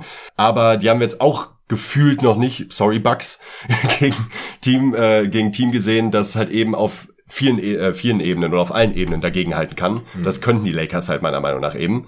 Sowohl was das Coaching, aber eben auch das Spielermaterial betrifft. Und äh, ich sehe halt nichts, was, was sich jetzt in der Offseason so groß ändern sollte. Ja, sag niemals nie, es kann immer viel passieren. Äh, aber was eben diese, man vergisst halt, AD hat keine gute Saison gespielt. Ja, äh, beide waren nicht fit und letztes Jahr waren beide halt unabhängig von den Playoffs halt All-NBA First Team Spieler. Und das können sie halt immer noch sein, auch nächstes Jahr. Und ich bin immer noch fest davon überzeugt, dass wenn man's Roster politisch hinbekommt, da ein bisschen mehr Shooting vielleicht noch daneben zu stellen, ähm, dass das halt immer noch unfassbar schwer zu schlagen ist. Die beiden plus äh, vernünftige Rollenspieler. Und da sehe ich halt kein Team, das sich für mich jetzt aufdrängen würde, die ich jetzt zwingend über diesen Lakers sehen würde. Sind sehr eng mit den Clippers, mit den Bucks in Normalform, mit gutem Coaching, mit den Nets. Ähm, gibt auf jeden Fall Teams, die sehr, sehr eng dran sind und gerne kann man auch dafür argumentieren, dass man die höher sieht als die Lakers, aber für mich sind die Lakers absoluter Top-Contender nächstes Jahr wieder. Und das werden, glaube ich, viele auch vergessen und das geht ganz schnell, ich meine, gut, ESPN und die ganzen Medien, Media Outlets tun natürlich ja übrigens, dass man nicht vergisst, dass die Lakers noch gut sind, wenn sie irgendwie mal eine sechs Spieleserie hinlegen in der Regular Season oder sonst was. Aber ähm, man sollte sie nicht unterschätzen und denken, dass sie jetzt unter den Umständen rausgeflogen sind, dass sie nächstes Jahr nicht wieder ganz oben mit dabei sein können. Ja, ganz oben mit dabei, höchstwahrscheinlich schon mit diesem Duo, solange halt LeBron wieder mindestens auf dem Niveau agieren kann, auf dem er dieses Jahr ja. wie fit ja. agiert hat. Ja, und das halte ich auch für sehr realistisch, denn er hat jetzt eine sehr lange Offseason. Er wird nicht zu Olympia mitfahren äh, und kann sich einfach äh, erholen, sich und seinen geschundenen Körper und dann gehe ich auch ganz stark davon aus, dass er wieder in Topform sein wird. Und haben wir letztes Jahr gesehen, aber ist ja genauso 37-Jährige sein wird, der Ja. je gespielt hat. Genau, das, das glaube ich schon auch, aber es wird halt sehr viel vom Sommer der Lakers abhängen. Äh, halten sie Schröder oder nicht? Also sie müssen ihn wahrscheinlich überbezahlen. Ansonsten ist er halt ersatzlos weg. Ähm, Harrell kann mir sehr gut vorstellen, dass er aussteigen wird. Haben wir ja auch schon mal kurz in Partie angerissen, weil er jetzt in den Playoffs auch kaum noch eingesetzt wurde. Drummond ich nicht so geil auch, fand. ähm, Drummond ist sowas von weg, glaube Ja, ich. bitte, also bitte. ja. äh, Matthews läuft aus, kann man vielleicht günstig halten. Caruso läuft aus. ja, den muss Sollte man man, halten. muss also man halten, ja, den muss genau. Man halten, wirklich, ja. Äh, Markif Morris, Dudley äh, laufen alle aus. Horton Tucker wird Restricted Free Agent, das wird spannend. Ähm, wobei das halt eher, der ist halt eher ein Spieler, der perspektivisch wahrscheinlich hilft und bei einem Championship Run wird er wahrscheinlich eh nicht so viel spielen. Es sei denn, der Ja. macht das nochmal einen Riesenschritt, der ist auch noch sehr, sehr jung. Ja. Kuzma ist noch da. Gasol hat äh, ja einen Zweijahresdeal damals unterschrieben. Ist jetzt halt die Frage, spielt er überhaupt noch oder tritt er zurück oder zockt er lieber in Spanien oder sowas? Der schien ja auch nicht so super glücklich zu sein. KCP ist noch da. Also die Grundlage ist im Pri- Prinzip AD, LeBron, KCP, Kuzma und Marc Gasol. Das sind die einzigen Spieler, die safe da sind. Das ist schon relativ Passiert schon dünn. was, ja, da passiert schon was, ja, ja, da, passiert schon Da, was. aber es sind die Lakers, es Ja. sind LA. Ähm, Da also man die, findet Rollenspieler. Die ähm, Ringhuren, ja, die äh, werden höchstwahrscheinlich wieder hier ankommen. Ob das dann wieder ähm, Morris und Co. sind oder ein paar andere Spieler, das wird sich zeigen. Aber der größte Dominostein ist höchstwahrscheinlich Schröder und Ja. halt die beiden Restricted Auch seine. Trade eventuell möglich mit Schröder, also ähm, Ja, da, ich bin gespannt, sagen wir mal so. genau. Aber grundsätzlich würde ich auch sagen, dass sie höchstwahrscheinlich wieder oben mitspielen. Contender Number One, boah, da müsste ich mir nochmal Gedanken machen über die anderen Teams, aber da drängt sich jetzt auch niemand so richtig auf. Das finde ich halt. Irgendwie, Netz ist halt, wenn die drei Stars fit sind und sie dann halt genug Defense um sich herum haben, dann sind die wahrscheinlich der Contender Number One. Genau, wenn die halt in der entsprechenden Offseason hinlegen und nochmal ein, zwei Veterans dazu und die halt eben genau diese Spots besetzen können, dann sind sie schon, pff, ja, also wahrscheinlich sind sie ein Contender Number One. Ja, Ja. denke auch. Okay, äh, Jokic. Erstmal ganz allgemein, wie hat dir denn der MVP jetzt hier in diesen Playoffs gefallen, so in zwei, drei Sätzen? Gut. in einem Wort. In einem Wort gut. Äh, also er ist auf keinen Fall schuld, dass die, ähm, dass die Nuggets hier keine Chance hatten. Es war, wir haben, hatten auch vor den Playoffs mal drüber gesprochen. Ohne Murray äh, habe ich dieses Team, habe ich diesem Team Außenseiterchancen auf einen Zweitrunden-Run, äh, Zweitrunden-Run zugetraut, nicht mehr eigentlich. Also Conference Finals habe ich für absolut utopisch gehalten äh, in dieser Konstellation. Ähm, man kann ihm die Niederlagen nicht anlassen. Er hat auch abgeliefert jetzt im, äh, auch, auch gegen die Suns hat er, äh, hat er eine gute Serie gespielt und er hat, er hat ein paar Schwachstellen offengelegt, die mehr oder weniger so bekannt waren. Seine Defense ist ein Problem in den Playoffs und äh, auch ist es schwierig, ein sehr gutes Team, um einen offensiven Big Man aufzubauen. Ähm, also was heißt sch schwierig? Ja, es ist zumindest schwieriger als neben einem offensiv potenten Wing. Das ist halt nun mal eigentlich immer der Idealfall, meiner Meinung nach. Für einen tiefen Playoff-Run hat man halt am liebsten Spieler wie Kawhi, LeBron, Durant und Konsorten. Ne? Jetzt mal unabhängig von der reinen Spielerqualität. Ähm, geht man um den Spielertyp. Aber ansonsten, äh, ja, absolut MVP-würdig. Also Ja. äh, sehe ich jetzt überhaupt nicht, dass das irgend, dass ihn das irgendwie seinen MVP-Titel geschmälert haben soll. Nee, nee, also ist nee. jetzt so, das überhaupt nicht wie ein Randall zum Beispiel, wo man jetzt denkt, irgendwie der hat den Playoff total abgestunken, obwohl er in der Regular Season so hochgehypt wurde. Also Ja, sehe ich genauso. Also ich fand es auch schon alle Ehren wert, dass sie sich da gegen die Blazers durchsetzen konnten. Total. Ich hatte da eher auf die Blazers getippt. Und es lag halt in erster Linie an Jokic, Eben. weil er auch ständig Jokic-Fouls Ja. angehängt hat. Dann hatten die niemand mehr, um die zu verteidigen. Dann Hat er Ja. entweder seinen One-on-One-Matchup platt gemacht oder wenn sie ihn dann doch gedoppelt haben, dann äh, hat er die Mitspieler bedient. Aber er wurde schon mehr zum Scorer gemacht. War auch nicht mehr so effizient wie in der Regular Season, aber halt alles noch den Umständen entsprechend sehr, sehr gut. Äh, fast 30 Punkte pro Spiel, 12 Rebounds, nur noch in Anführungsstrichen 5 Assists anstatt äh, 8, irgendwas in der Regular Season. Aber das Problem äh, war halt mal wieder auch die Defense. Und wenn du halt dann gegen äh, einen Coach wie Monty Williams spielst, auch die Blazers haben das teilweise schon attackiert, aber die Suns dann halt äh, gnadenlos äh, seziert. Und man hat dann schon ein bisschen die Hilflosigkeit gesehen, auch von Malone, wie mache ich das jetzt, ähm, soll Jokic äh, oben aufs Level vom Screen kommen in der in Pick-and-Roll-Defense oder lasse ich den gleich Richtung Korb äh, droppen, weil dahinter dann halt auch die Help-Rotationen nicht mehr gut genug funktioniert haben. Ja, du kannst mit Jokic halt auch nur eine Form von Defense spielen, eben Drop, äh, ganz tiefe Drop. Und also im Grunde kann er sich nicht wirklich mehr als drei Meter äh, um den Korb rum bewegen. Naja, standardmäßig machen sie, dann- aber, machen sie aber genau das nicht, sondern er kommt eben raus und stört halt oben bei der Screening-Action, ähm, weil er halt als Rim Protector ja auch nicht effektiv Schlecht, ist. ja, Äh. Genau, also er, er ist da nicht mobil genug zum einen und äh, zum anderen ist er einfach nicht effektiv genug. Also es gibt da einen Unterschied, ähm, ob ein guter Rim Protector da ist oder ob ein Jokic da ist. Und Tracking äh, Defensive Stats sind nicht besonders nützlich, aber bei der Rim Protection halt schon. Ja. Und er hat halt auch seit Jahren schon da schlechte Werte. Die Gegner treffen einfach gut gegen ihn. Sie haben keinen Respekt vor ihm. Er ist kein besonders Warum großes auch? Hindernis. Er blockt kaum Würfe ähm, und stört halt auch kaum Würfe. Also kannst du halt überhaupt nicht vergleichen mit vielen anderen Bigs, sei es jetzt äh, Brook Lopez oder natürlich Joel Embiid, Rudy Gobert, Miles Turner, Capella, alles sehr geile Rim Protector. Und da sind halt solche defensive Schemes natürlich sehr, sehr viel effektiver und der Big ist die, der defensive Big ist die wichtigste äh, Position in, in der Defense. Hat den größten Abstand, Einfluss, ja. weil jedes Team möchte in jedem Angriff gerne einen Korbleger oder einen Dank machen, weil es der effizienteste Wurf ist. Und wenn du da halt keinen sehr guten Rim Protector hinten drin hast, oder zumindest mal einen guten, dann wird es halt schwierig, in den Playoffs darauf Spiele zu gewinnen, weil Teams das halt einfach ausnutzen. Und deswegen ist meine Frage, glaubst du, dass die Nuggets mit Jokic einen Titel gewinnen können? Grundsätzlich. Das war ja auch eine große Diskussion jetzt wieder zuletzt auf Twitter, da ging die Meinung natürlich auch stark auseinander. Ähm, aber ich, ich frage halt auch gezielt, ob, ob nicht grundsätzlich konzeptionell, sondern auch, ob Denver mit Jokic einen Titel Mhm. gewinnen kann. Also ich finde es sehr, ich finde sehr schwierig, da man Jokic defensiv eigentlich keine wirkliche Rolle geben kann. Es ist ja nicht so, dass man sagen würde, okay, stell neben ihn kann AD und dann äh, kann kann, kannst du ihn halt gut verstecken. Natürlich kann man ihn dann besser verstecken als mit dem aktuellen Material. Trotzdem ist seine Position halt ein Problem, weil äh, du kannst ihn nicht einfach auf einen offensiven Fen äh, Center abstellen. Ähm, er kann weder die defensive Center-Rolle übernehmen, noch eben die defensive ähm, äh, die defensive Roma-Rolle oder so. Das kann halt beides nicht. Und Ja. das finde ich halt, boah, also ja, der, das aktuelle Roster der Nuggets hilft ihm halt auch überhaupt nicht, muss man auch fairerweise sagen. Also die Guards waren halt auch eine Katastrophe defensiv. Das macht es nicht leichter, ändert aber nichts daran, dass er selbst trotzdem kein guter Verteidiger ist. Ja. Äh, ich würde sagen, nein, ich glaube nicht. Also ich glaube, Ich glaub das nicht. ist dann aber halt wieder gesagt nicht Denver, weil AD wird nicht nach Denver kommen. Nee. Aber wenn du halt konzeptionell, das haben wir glaube ich auch mal in irgendeinem Fragen-Podcast Ja. drin gehabt, wenn du Anthony Davis neben ihn stellst, das ist glaube ich die beste Lösung. Ja. Dann hast du halt einen, Herbstside-Defender, einen Roamer hinten drin oder Janis würde auch funktionieren. Unringbeschützer. Oder, oder Draymond Green. Ja, ja, stimmt.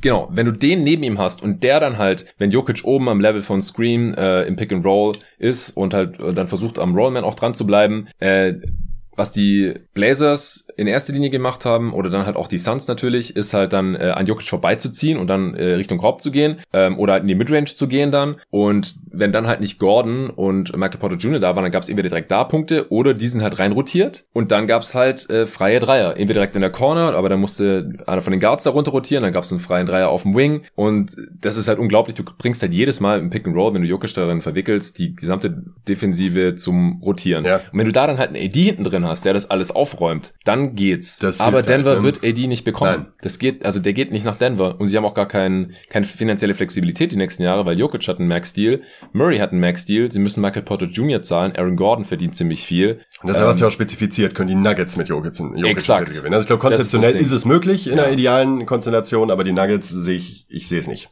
Vor allem nicht bei der Konkurrenz im Westen, was da jetzt auch wieder so hochkommt. Genau, das glaube ich auch. Also ich glaube, die Nuggets, die können eine solide Regular Season Defense spielen, weil da wird es einfach nicht so Ja. attackiert. Ähm, aber in den Playoffs, früher oder später, ich meine, äh, es gibt ja auch Leute dann, ähm, Gruß geht raus an unseren ehemaligen Kollegen Patrick Preis, die halt gesagt haben, ja, aber die Nuggets haben die letzten Jahre so viele Playoff-Runden gewonnen. Ja, aber es gibt einen Unterschied zwischen der ersten und zweiten Playoff-Runde Ja. und der dritten und vierten. Es Ja. wird halt immer schwerer. Die Gegner werden immer besser, das Coaching wird besser, das gegnerische Spielermaterial wird besser und es wird halt immer schwerer. Und die Finals sind halt einfach nochmal was ganz anderes. Äh, Stephen Curry wird in der Regular Season oder der ersten Playoff-Runde auch nicht so defensiv attackiert. In den Playoffs wird er in jedem Play gehandelt. Genau. Und Schwächen werden einfach total aufgeblasen und gnadenlos ausgenutzt und das ist bei- halt bei Jokic dann auch so. Ja. Und klar, die können gleichwertige Teams schlagen, gerade, was ist ich, Portland oder so oder die Spurs vor zwei Jahren. Aber es war ja teilweise auch knapp. Die lagen ja auch schon zweimal jetzt 1-3 hinten gegen Utah, gegen die Clippers. Klar, war geil, dass sie die Clippers geschlagen haben, aber es gab auch einen riesen Grund, wieso danach die meisten Leute über die Clippers gesprochen haben und gesagt haben, was war das für ein fucking Choke-Job und nicht, ey, wie geil verteidigen auf einmal die Nuggets mit. Jokic. Ja. Ja.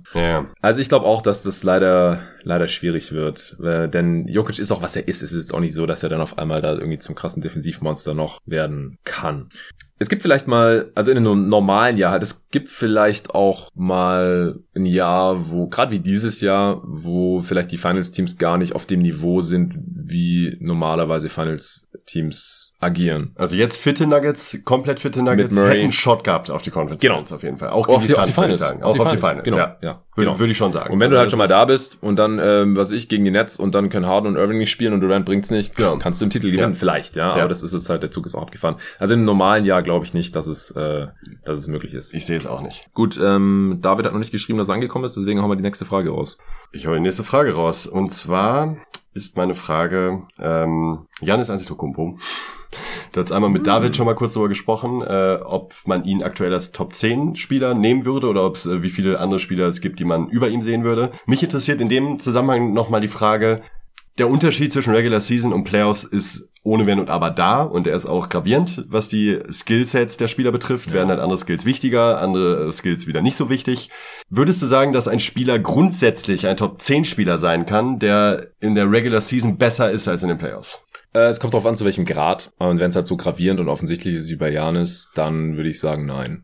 Weil ich meine, Janis legt über 30 Punkte auf äh, und macht das auch ganz gut. Das wird ja immer so absurd, ähm, wenn man sagt, ja, wie kein Top 10 Spieler, also Top 5, okay. Aber ich drop jetzt einfach nur noch mal so, so ganz grob die Namen raus und du kannst mir gerne sagen, welchen dieser Spieler du nicht vor Janis nehmen würdest. Im mhm. Feldzustand ja. natürlich, ne? LeBron, Kawhi, AD, schon schwierig, ne? Ja. Deshalb, mach äh, ich, ich, ich mach mal weiter. LeBron, Kawhi, AD. KD, wollte ich eigentlich auch sagen vor AD, denn AD hätte ich ganz am Ende genannt. äh, Damian Lillard, Luka Doncic, Stephen Curry, Joel Embiid, Nikola Jokic. Und dann wird es eng. Dann kämen so Leute wie Jason Tatum und AD, ne, den ich dann eigentlich hätte nennen Tatum, äh, Janis hat mir ja neulich auch ja. schon im... Äh, also Tatum und AD ja. wären bei mir die beiden, bei denen man am ehesten diskutieren könnte. Also AD weiß ich nicht, ob er als erste Option besser ist als Nein, Janis. glaube ich auch nicht zwingend, um ehrlich zu sein. Er hat ein theoretisch besseres Shooting. Ähm, deshalb finde ich das Argument, dass ja. manche Leute sagen, ja, hätte Janis letztes Jahr bei den Lakers gehabt, hätten die auch locker einen Titel geholt. Gut möglich, aber man hat den Titel halt eben auch geholt, weil AD eine gigantisch krasse Shooting-Performance abgeliefert hat. Und äh, das kann Janis halt einfach nicht in der Form. Deshalb finde ich das sehr verkürzt dargestellt. Ich hoffe, ich habe jetzt keinen Spieler vergessen, von denen Harden, habe ich noch vergessen, genau. Harden kommt auch noch rein. Ja, Stimmt. Also man, ich habe ich hab eigentlich neun Spieler, die ich auf jeden Fall vor ihm sehen würde und bei Spielern wie Tatum und AD wird's halt eng. Also da kann man meiner Meinung nach für beide argumentieren. Und da wird's genau, halt schwer. Aber wir nehmen diese Spieler ne? als, als erste Option, ja, und ja. gehen halt davon aus, dass sie halt irgendwie einen, einen durchschnittlichen Cast da drumherum ja. haben und dass sie auf jeden Fall der klar beste Spieler des Teams sind. Ja. ja. Ähm, müssen wir vielleicht ein andermal noch besprechen. Semi Hot Take äh, bei Curry bin ich mir gar nicht so sicher. Ich hasse auch die Vergleiche mit Damon Lillard, weil das was Lillard macht als erste Option ähm, und eindeutig bester Spieler seines Teams, das kann Curry halt einfach nicht in den Playoffs, glaube ich nicht. Dieses off the dribble äh, Shooting, Playmaking, Drive and Kick Geschichte ist einfach nicht sein Ding. Er macht sehr viel Offball und das haben wir auch im, im Play-In war das ja dann auch so ein Stück weit das Problem. Ja. Also äh,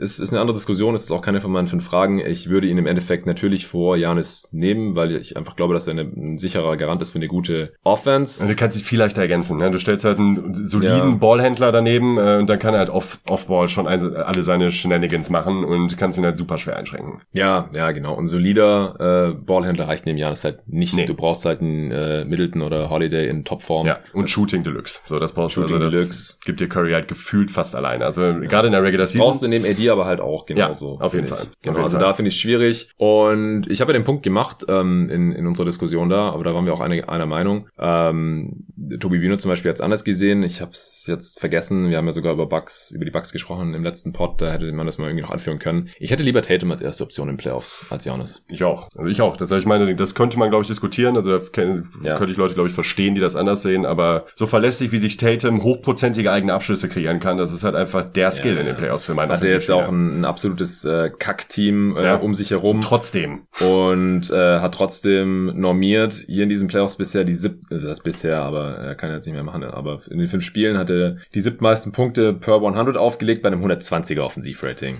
Also nur Durant, Lillard, Jokic, Embiid, Mitchell und Doncic haben äh, mehr gescored und er hat mehr als Leonard, Trey Young, Janis. Tatsächlich, Janis hat auch nur ein 107er Offensivrating ja, in diesen Playoffs. Halt mies, ne? Du hast vorhin gesagt, ja, der macht dir deine 30 Punkte ja, pro Spiel. Ineffizient und, aber es ist äh, bisher echt mies. Ohne Transition. Und gegen die Netz-Defense halt, ja. Ja, und guck dir an, was Tatum gegen die Netz-Defense gemacht hat, stellenweise. Stell, stimmt, also, ja, stimmt, direkter Vergleich. Stell dir vor. Janis bei den Celtics anstelle von Tatum, äh, die, wie die aussehen würden gegen die Netz, ja, absolut gruselig. Also Ja, genau. Also es ist, glaube ich, relativ klar, dass ich lieber Tatum hätte als ja. erste Scoring-Option. Ja. Klar, als Defender ist Janis dominanter als ja, Tatum, aber Tatum ist ja jetzt auch nicht schlecht oder sowas. Der ist auch ein guter Defender, auch ein guter Help-Defender. Ähm, jetzt nicht dieses äh, Roaming Defensive Player of the Year-Niveau wie Janis, aber die Offense ist halt wichtiger. Die Defense kannst du mit Rollenspielern viel besser ergänzen als eine erste Playoff-Option. Ja. Und ein Spieler muss, also ja, AD ist halt nochmal ein Outlier, fand ich auch letztes Jahr, weil sonst würde ich auch äh, mitgehen, dass man sagt, äh, wenn ich einen Top 10, äh, Top 10 Spieler habe, muss der auch eine erste Option in den Playoffs sein können, offensiv. War ja ähm, AD auch schon in New Orleans. Da, das wird, ja. das wird mir immer so ein, ja, ja, wird mir so ein bisschen sehr unter den Teppich auch. gekehrt. So, ja, ohne LeBron hat AD ja gar nichts gerissen in den Playoffs. Da habe ich mich auch letztes Jahr schon ein drüber aufgeregt. Der hatte ja sehr geile Playoff-Runs schon. Absolute Monsterspiele auch rausgehauen. Richtig übel. Warriors und so. Genau, war, ja. Also waren halt die Warriors. Ja, Was, was, was Warriors. sollst du machen? Und der war 22 Ja. oder so. Ja, ja. Also ich deshalb. Also müsste mir das nochmal genau anschauen, aber ich glaube auch, dass AD ohne LeBron unterm Strich ein geileres Playoff-Resümee hat als Janis bisher. Ja, glaube ich auch. Also ich würde AD, glaube ich, auch Janis noch vorziehen tatsächlich. Warum wir ich ihn jetzt letztes Jahr in unserem Top 25 Pod habe ich ihn so auf drei gepackt, Davis. Ich glaube, du auch sogar, ne? Ich hatte ihn selber da oben. Ja. Ja, ähm, das ist jetzt nach dieser Saison schwer, äh, das zu argumentieren. Da muss man dann wirklich trotzdem, auch das äh, passt jetzt gerade noch gut hier rein, finde ich immer dieses Überreagieren auch nach einer Saison, äh, wenn man sich jetzt so irgendwelche Listen anguckt, wo LeBron dann teilweise auf Platz 8 landet oder so, ich mir denke so, boah Leute, ey, der war ganz ruhig, ganz ruhig mit dem Fern. Wartet noch mal ein Jahrchen ab. Vor ein paar Monaten war er noch beste Spieler der Liga und du kannst mir nicht erzählen, dass er jetzt nach einem Run kurz nach seiner Verletzung auf einmal knapp nur noch Top 10 ist. So, das finde ich halt absoluten Bullshit. Ja. Das ist halt dasselbe wie AD, der auch eine enttäuschende Saison gespielt hat, auch vor der Verletzung äh, im Anschluss, aber im topfitten Zustand sehe ich halt nicht, wie äh, Davis auf einmal kein Top-10-Spieler mehr sein soll. Also das finde ich halt, äh, auch wenn ein paar sich jetzt natürlich nochmal besonders hervorgetan haben, auch in dieser Saison. Aber ich finde gerade, wenn man immer so eine, das ist nicht nur eine Momentaufnahme in der Top 10. Ich finde, da spielen halt noch ein, zwei andere Faktoren mit rein. Genau, und bei Janis ist es auch nicht so, dass wir sagen, ah, der ähm, ist jetzt ineffizient, diese Playoffs und deswegen, sondern Genau. es ist halt jetzt seit drei Jahren dasselbe. Ja. Ja, ich habe noch eine ähnliche Frage. Ähm, wer ist aktuell der beste Playoff-Spieler? Wir haben jetzt vorhin so einen Pool aufgemacht. Ähm, wir können uns gerne erstmal auf die aktuell noch verfügbaren Spieler konzentrieren oder zumindest mal die, deren Teams noch da sind. Da haben wir Kawhi vielleicht noch mit drin Ja, und Chris Paul halt. sagen, ja. ähm, also wenn wir jetzt unsere Top 10 draften würden, um die Playoffs zu gewinnen, also nicht wie vor der Regular Season, haben wir gesagt, jetzt Regular Season und Playoffs, da ist natürlich ein Janis auch weiter oben, ist klar, weil er ruled halt in Ja. der Regular Season Extrem. und er sichert dir quasi, was weiß ich, einen Top 3 Platz in der Conference oder zumindest mal Heimvorteile und sowas. Aber in den Playoffs funktioniert er nicht so gut als erste Option. Das ist halt einfach leider so. Deswegen, wenn wir jetzt draften würden vom aktuell noch in den Playoffs spielenden Spielerpool, wen würdest du an eins wählen? Mm, Durant. Ja, ich auch. Also ein Mix aus der aktuellen Performance in diesen, in diesen Playoffs und Resümee Ja. und ich weiß, was ich kriege, ähm, wenn, wenn er fit ist. Also Durant hat halt einen guten Case für den Bestspieler der Liga, nicht nur dieser Playoffs, ähm, generell. Und ja, da würde ich ziemlich klar Durant nehmen. Auch vor Kawhi. Auch äh, selbst wenn Kawhi jetzt noch fit wäre. Ähm, hat auch echt heftig gespielt, gerade auch gegen die, gerade auch gegen die Mavs, echt absolute Monster-Performances rausgehauen. Ähm, ich finde ihn aber defensiv halt eben, habt das ja auch schon öfters hier erwähnt, nicht mehr auf dem Level, dass ich sagen würde, das ist der Difference Maker, dass ich sage, ich, Ich würde jetzt auch gar nicht anderen mehr vor. unbedingt sicher sagen, dass er besser als Durant verteidigt. da- Im Impact. Nee, mäßig. ich würde es um ehrlich zu sein auch nicht sagen. Durant ist ein stärkerer Rim Protector, Ja. also so, auch so ein Roamer-mäßig. Ich frage mich gerade, ob der neben Jokic reichen würde. Wahrscheinlich nicht, aber, Nee. aber wäre ein krasses Duo Ja. offensiv. Ja. Würde wahrscheinlich reichen dann offensiv.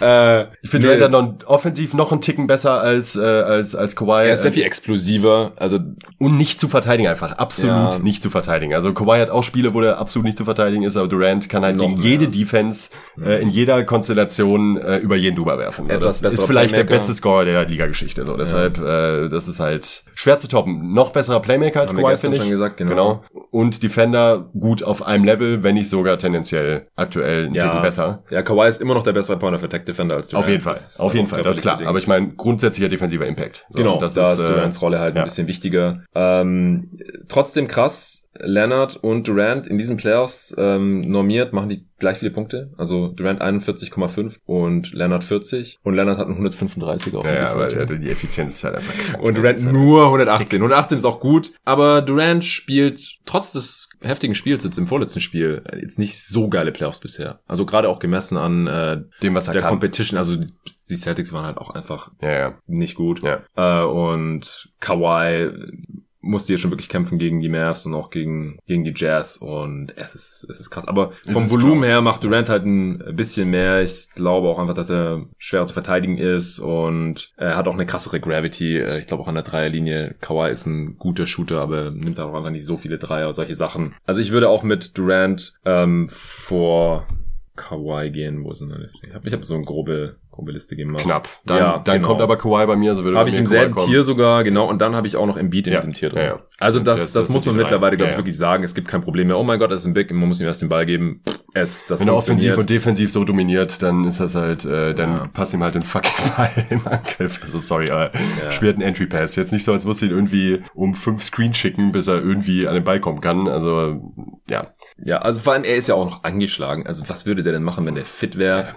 Das Auch gegen die einfach Krass. also deshalb würde ich es auch so, deshalb würde ich es auch gerne nochmal sehen. Also Also ich würde so gern sehen. boah, Eigentlich müssen wir hart routen für die Sixers Ja. heute Nacht, auch wenn ich immer ganz gerne für den Underdog bin. Wenn ich neutral bin in der Serie. Ja, Embiid in diesen Playoffs bisher mit 28 Punkten, 10 Rebounds, 4 Assists, steht aber halt in nur 30 Minuten. Hm. Äh, und wenn man sich das normiert anschaut, dann macht er die drittmeisten Punkte nach Doncic und Mitchell. Relativ knapp. Bei einem 125er Offensivrating, Shooting Splits von 53, 41, 85 und Heftige Defense also auch als wir das Game vorletzte Nacht angeschaut haben, er ist halt echt irgendwie so eine krasse Mischung aus einem mega körperlich dominanten Big. Ich will jetzt nicht sagen Shaq, aber es geht halt schon irgendwie so ein bisschen in die Richtung, weil sie auch ähnlich groß sind und Embiid ist, glaube ich, halt auch fast so schwer wie, wie Shaq. Junger Shaq zumindest. junger ne? Shaq. Also nicht der fette Ja. Shaq, sondern der, der 300, LA Shaq, 300 aber Pfund der Shaq, sondern nicht der Orlando Shaq, 350 ja. Pfund Shaq, sondern 300 Pfund Ja. Shaq. Und dann macht er aber halt auch so Sachen wie Dirk aus der Midrange. Ja. Also Ja. so, gib dir das mal, diese, diese Kreuzung Dreier, aus Fadeaways. Nowitzki Ja. und Shaq, also was zur Hölle ist das? Ja. Also ich gucke mir das immer an und denke so, was Ja, ist das, ja, Mann? ja, ja. Und dann noch in der Defense, so mobil auch, jetzt auch mit dem kaputten Knie und verteidigt vorne, ähm, hatcht er den Screen und hinten äh, blockt er dann den Alley-Oop und so. Kranke Shit einfach nur. Ganz Ja, kranke Shit. er hat halt vom reinen Skill-Level und Potenzial kann er halt der beste Spieler der Liga sein. So, das war aber war schon vor drei Jahren so eigentlich. Vom, Er muss äh, mal fit ja, bleiben. wenn er halt mal fit, bleibt wenn er, doch mal wenn er es nie tut, dann wird er das auch nie der beste Spieler der Liga. Aber ähm, auf dem Level ja, Gut, wir haben die Top 3. dann hätte ich Paul. Ja, genau. Ich auch. Ich habe auch vorhin überlegt, als du die Top 10 aufgelistet hast, hätte ich lieber Chris Paul als erste Ballhandling-Option als Jan. Wahrscheinlich auch ne. Er ist halt nicht der dominante Scorer, Nein. aber wenn es um Pickt die Wurst geht, Spots dann macht er halt 15 im vierten Viertel, Richtig. 15 und, Richtig. und 7 Assists oder sowas. Pickt seine Spots. Er braucht halt jemanden, der mehr Punkte als er macht pro Spiel, Ja. wie Booker. Jetzt gerade in Milwaukee wäre es halt dann äh, Middleton. Ja. Der wahrscheinlich auch noch ein paar Das mehr, würde reichen mehr einfache Also- Looks hätte neben Chris Paul als Ja. jetzt neben äh, Holiday Ja. und und Janis. Also wahrscheinlich schon. Also wir haben ja auch gesehen letztes Jahr bei den Thunder äh, mit einem Team mit Chris Paul als wirklich besten Spieler. Die sind auch in die Playoffs gekommen Ja. und haben in der ersten Runde es den Rockets schon relativ schwer gemacht. Mit dem Team, ne? Also es ist auch, ja. Hell, ey. ja. Wahrscheinlich äh, ist Chris Paul der, der wertvollere Playoff-Spieler als Janis. Und ich mag Janis echt gerne. Ich auch. Also, wir wollen ihn hier überhaupt Super nicht trashen. sympathischer Typ. Äh, Nee, auch ich, ich mag ihn auch als Spieler voll, aber ja, ich nicht so. doch, ich schon. Ich mag den auch als Spieler, auch wenn er irgendwie frustrierend ist, aber als dein bester Spieler, da müsste jetzt halt nochmal irgendwie in Entwicklung kommen und ich Mhm. sehe es halt langsam einfach nicht mehr Nee. kommen. LeBron irgendwie, den, den konnte man ja eine Zeit lang, konnte man ihm auch einfach so den Wurf geben und sagen, ja, mach mal, oder mit Barrea verteidigen oder mit Boris Dia und Ja. so, was halt irgendwie dann fünf, zwei, drei, fünf Jahre oder jetzt zehn Jahre später sowas von undenkbar ist. Ich weiß nicht, ob das irgendwann noch kommt, dass wir dann irgendwann sagen, hey, weißt du noch, als die Nets äh, äh, Black Griffin gegen Janis gestellt haben, das irgendwie funktioniert hat. Ja. Ich weiß nicht, ob wir das jemals sagen werden in drei Jahren. Ich glaube, wir würden sagen, Black Griffin war ein ganz guter Verteidiger für Janis. Ne? Warum haben die, warum hat Team X jetzt keinen Black Griffin für Janis? So ungefähr. Ja. Okay, vielleicht noch ganz kurz ähm, von, von den anderen Spielern, die in, in den Playoffs sind äh, oder waren jetzt auch. Wen hättest du da jetzt noch drin? Wen würdest du dann als nächstes draften? Die noch drin sind. Die noch drin sind oder auch drin waren? Also lass mal letzteres machen. Die noch drin waren, ja, dann kommen natürlich auch LeBron und Konsorten noch dazu, ne? Richtig. Aber, aber wir reden ja jetzt über diese Von der Playoffs. aktuellen diese also LeBron Playoffs. würde ich jetzt nicht nehmen, weil er einfach nicht würde fit ich jetzt auch nicht nehmen, würde ich jetzt auch nicht Also nehmen. da Da würde ich, ich ich, nicht wissen, was ich Mitchell oder Booker gehen. Ja, Luca. Sorry, Luca. Luca, Luca. Äh, ich würde auch sagen, Luca kommt Ja. als nächstes. Luca. Luca würde ich aber vor Paul sehen noch. Ja, ja, genau. Also Luca hat Ja, ähm, auch normiert die meisten Punkte gemacht äh, in diesen Playoffs, fast 47 auf 100 Possessions, absolut krank. Nur ein 114er Offensivrating, also war halt nicht immer so super effizient. Ihm ist dann oft der Sprit ausgegangen in der zweiten äh, Halbzeit, ähnlich wie bei Embiid halt teilweise auch leider. Es ist halt auch, mh, da sieht man auch noch mal so ein bisschen Unterschied, wenn Spieler so alles machen müssen in der Offense. Manche halten es dann die 48 Minuten durch, andere nicht. Ja, und auch Ähm, Fitness, ne? Das ist halt auch echt dazu. ja, Also, genau, das meine ich ja. Ja. Und Doncic muss ja noch nicht mal allzu viel verteidigen, aber er hat halt die ganze Zeit einen Ball in der Hand. Ja. Und ähm, hat auch die viertmeisten Assists hier normiert gemacht. Hinter Young, Chris Paul, Conley tatsächlich. Und Westbrook hat die meisten Assists in diesen fünf Spielen normiert Nice. gemacht auf 100 Possessions. 14,9. Äh, 103 Offensivrating. Ähm, ich denke auch, Luca muss als nächstes kommen. Dann würde ich Lillard nehmen. Äh, es ist unglaublich, was der gemacht hat Ja. mit diesem Team. Vergisst man leider immer so schnell, wenn die Ja. sich so sang- und klanglos ausscheiden dann, aber äh, Ja. heftig, heftig. Und er ist halt auch wirklich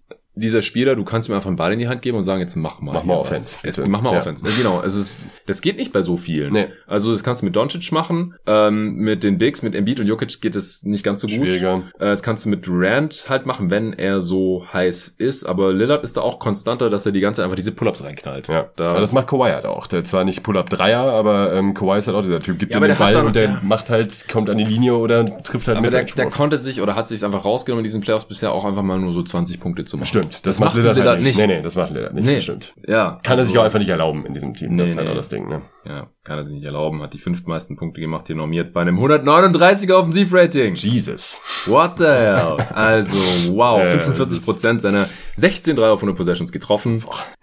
äh, es gibt zwei Dudes, die mehr Dreier auf 100 Possessions nehmen als Lillard. Äh, Donovan Mitchell, der trifft 41 Prozent, den würde ich jetzt auch als nächstes, Ja, glaube ich, ich auch. nennen. Auch noch äh, vor Booker tatsächlich. Ja, Wir ja. hatten die Diskussion oft in der Regular Season. Die Playoffs ist Mitchell der, der krassere. Und Booker spielt auch tolle Playoffs, ne? Also, Ja, äh, aber Mitchell ist auch echt äh, Und er hat die größere Last, als Ja. Booker bei Conley Ja. so viel gefehlt Ja. hat. Ähm, Konstanz Nein, und Volumen sind bei Mitchell echt krass in der in diesen Playoffs bisher. ja. Hast du gesehen, wer die meisten Dreier auf 100 Possessions nimmt? Nee. Educated Guess. Jay Crowder. Nein, du weißt es eigentlich. Trey Young. Nein, nein, nein, nein. nein. Im Moment mal, wo bin ich denn jetzt? Ich stehe auf dem Schlauch. Wer ist der krasseste Chucker? Äh, Das Team ist auch noch aktiv. Wir werden ihn heute noch spielen sehen. Hat auch in der Regular Season schon äh, so viel Dreier genommen wie Steph Curry fast. Moment, warte, jetzt lass mich mal kurz überlegen. Krasseste Chucker, Reggie Jackson. Nee, Jordan aber Clarkson? äh, gut guess. Jordan Clarkson, ja, genau. Jordan Clarkson. Fast 17 Dreier auf 100 Possessions, trifft 35 Prozent. Äh, ist echt wieder, wieder in der Regular Season. Ja. 102er Offensivrating. Jesus Christ. Übel. Ja, Forbes nimmt noch 15 auf 100 Possessions, 40 Prozent. Doncic, äh, die fünftmeisten Dreier auf 100 Possessions. Dann kommt Reggie Jackson. Marcus Smart.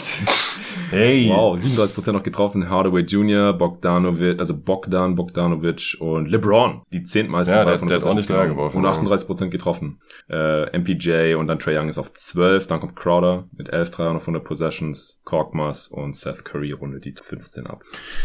Ähm, was willst du denn in diesem Spielerkontext noch? Das finde ich äh, nämlich Ja. auch interessant. Glaubst du, es wird in absehbarer Zeit, äh, wirklich in absehbarer Zeit oder jetzt, vielleicht ist es ja auch jetzt schon so, ähm, einen Clear-Cut besten Spieler der Liga geben? Ich habe nämlich das Gefühl, so seit Miami LeBron oder vielleicht auch so 2016 noch äh, LeBron, ähm, dann spätestens nach den Playoffs, ähm, auch, auch, gegen, auch gegen die Warriors, wo man wirklich eigentlich kein Argument finden konnte, nicht zu sagen, das ist der beste Spieler. mh. Ähm, gab's, gibt's das? Kann ich, sehe ich gerade, um Mhm. ehrlich zu sein, nicht bei diesem Talentlevel, das wir gerade haben, weil wir so viele Spieler haben, die auf absolutem Superniveau. Ja, aber halt immer so vielleicht. Und ein paar Ja, Leute sagen genau, so, ja. ein paar Leute Ja, sagen so. Also diesen Clear-Cut besten Spieler der Liga sehe ich jetzt gerade nicht, aber sehe ich um ehrlich zu sein auch nicht, dass der sich in den nächsten zwei, drei Jahren hervortut wieder. Es gibt welche, die hätten das Potenzial dazu. Mhm. Luca zum Beispiel könnte ich, könnte ich mir vorstellen. Aber die ist, wo man wirklich ganz klar sagt, das ist der beste Spieler der Liga. So. Punkt. Siehst du ja. das? Also es würde mich fast wundern, wenn Luca nicht in zwei Jahren der beste Spieler der Liga wäre. Und halt auch so relativ klar, weil man muss halt auch mal gucken, also es gibt ja gerade auch so ein bisschen, das wäre noch eine andere Frage gewesen, so fast wie so eine Wachablösung, weil es gibt viele relativ junge Spieler, so U25, Mitchell, die, Booker. die jetzt da ganz oben mit dabei sind. Luka, Doncic, ja. Mitchell, Embiid ist 26, Age 26 Season, Jokic Age 25 Season. Vergisst man auch, der Ja, ist ja. noch so Ja, jung, ey. Der ist erst in drei Jahren in seiner jung. Prime, beziehungsweise so Spiele, die überhaupt nicht von ihrer Athletik abhängig sind, sind wahrscheinlich eher so mit 30, 31 in ihrer Prime. Ähm, und äh, Tatum 22, Trae Ja. Young 22, Morant auch krasse Playoffs gespielt. Jo. Vergisst man schnell, wie gut diese fünf Spiele waren. 36 Punkte auf 100 Possessions, 118er Offensivrating mit einem suboptimalen Supporting Cast. Äh, der ist äh, 21, Booker 24. Zion ist halt auch noch. Äh, Zion äh, hoffe ich mal sehr, dass wir ihn in den Playoffs sehen können, denn da ist dann halt die Frage, geht das halt eher so in die Janis-Richtung, ja, will immer zum Korb, geht dann in den Playoffs einfach nicht mehr, hat keinen Pull-Up-Jumper. Ähm,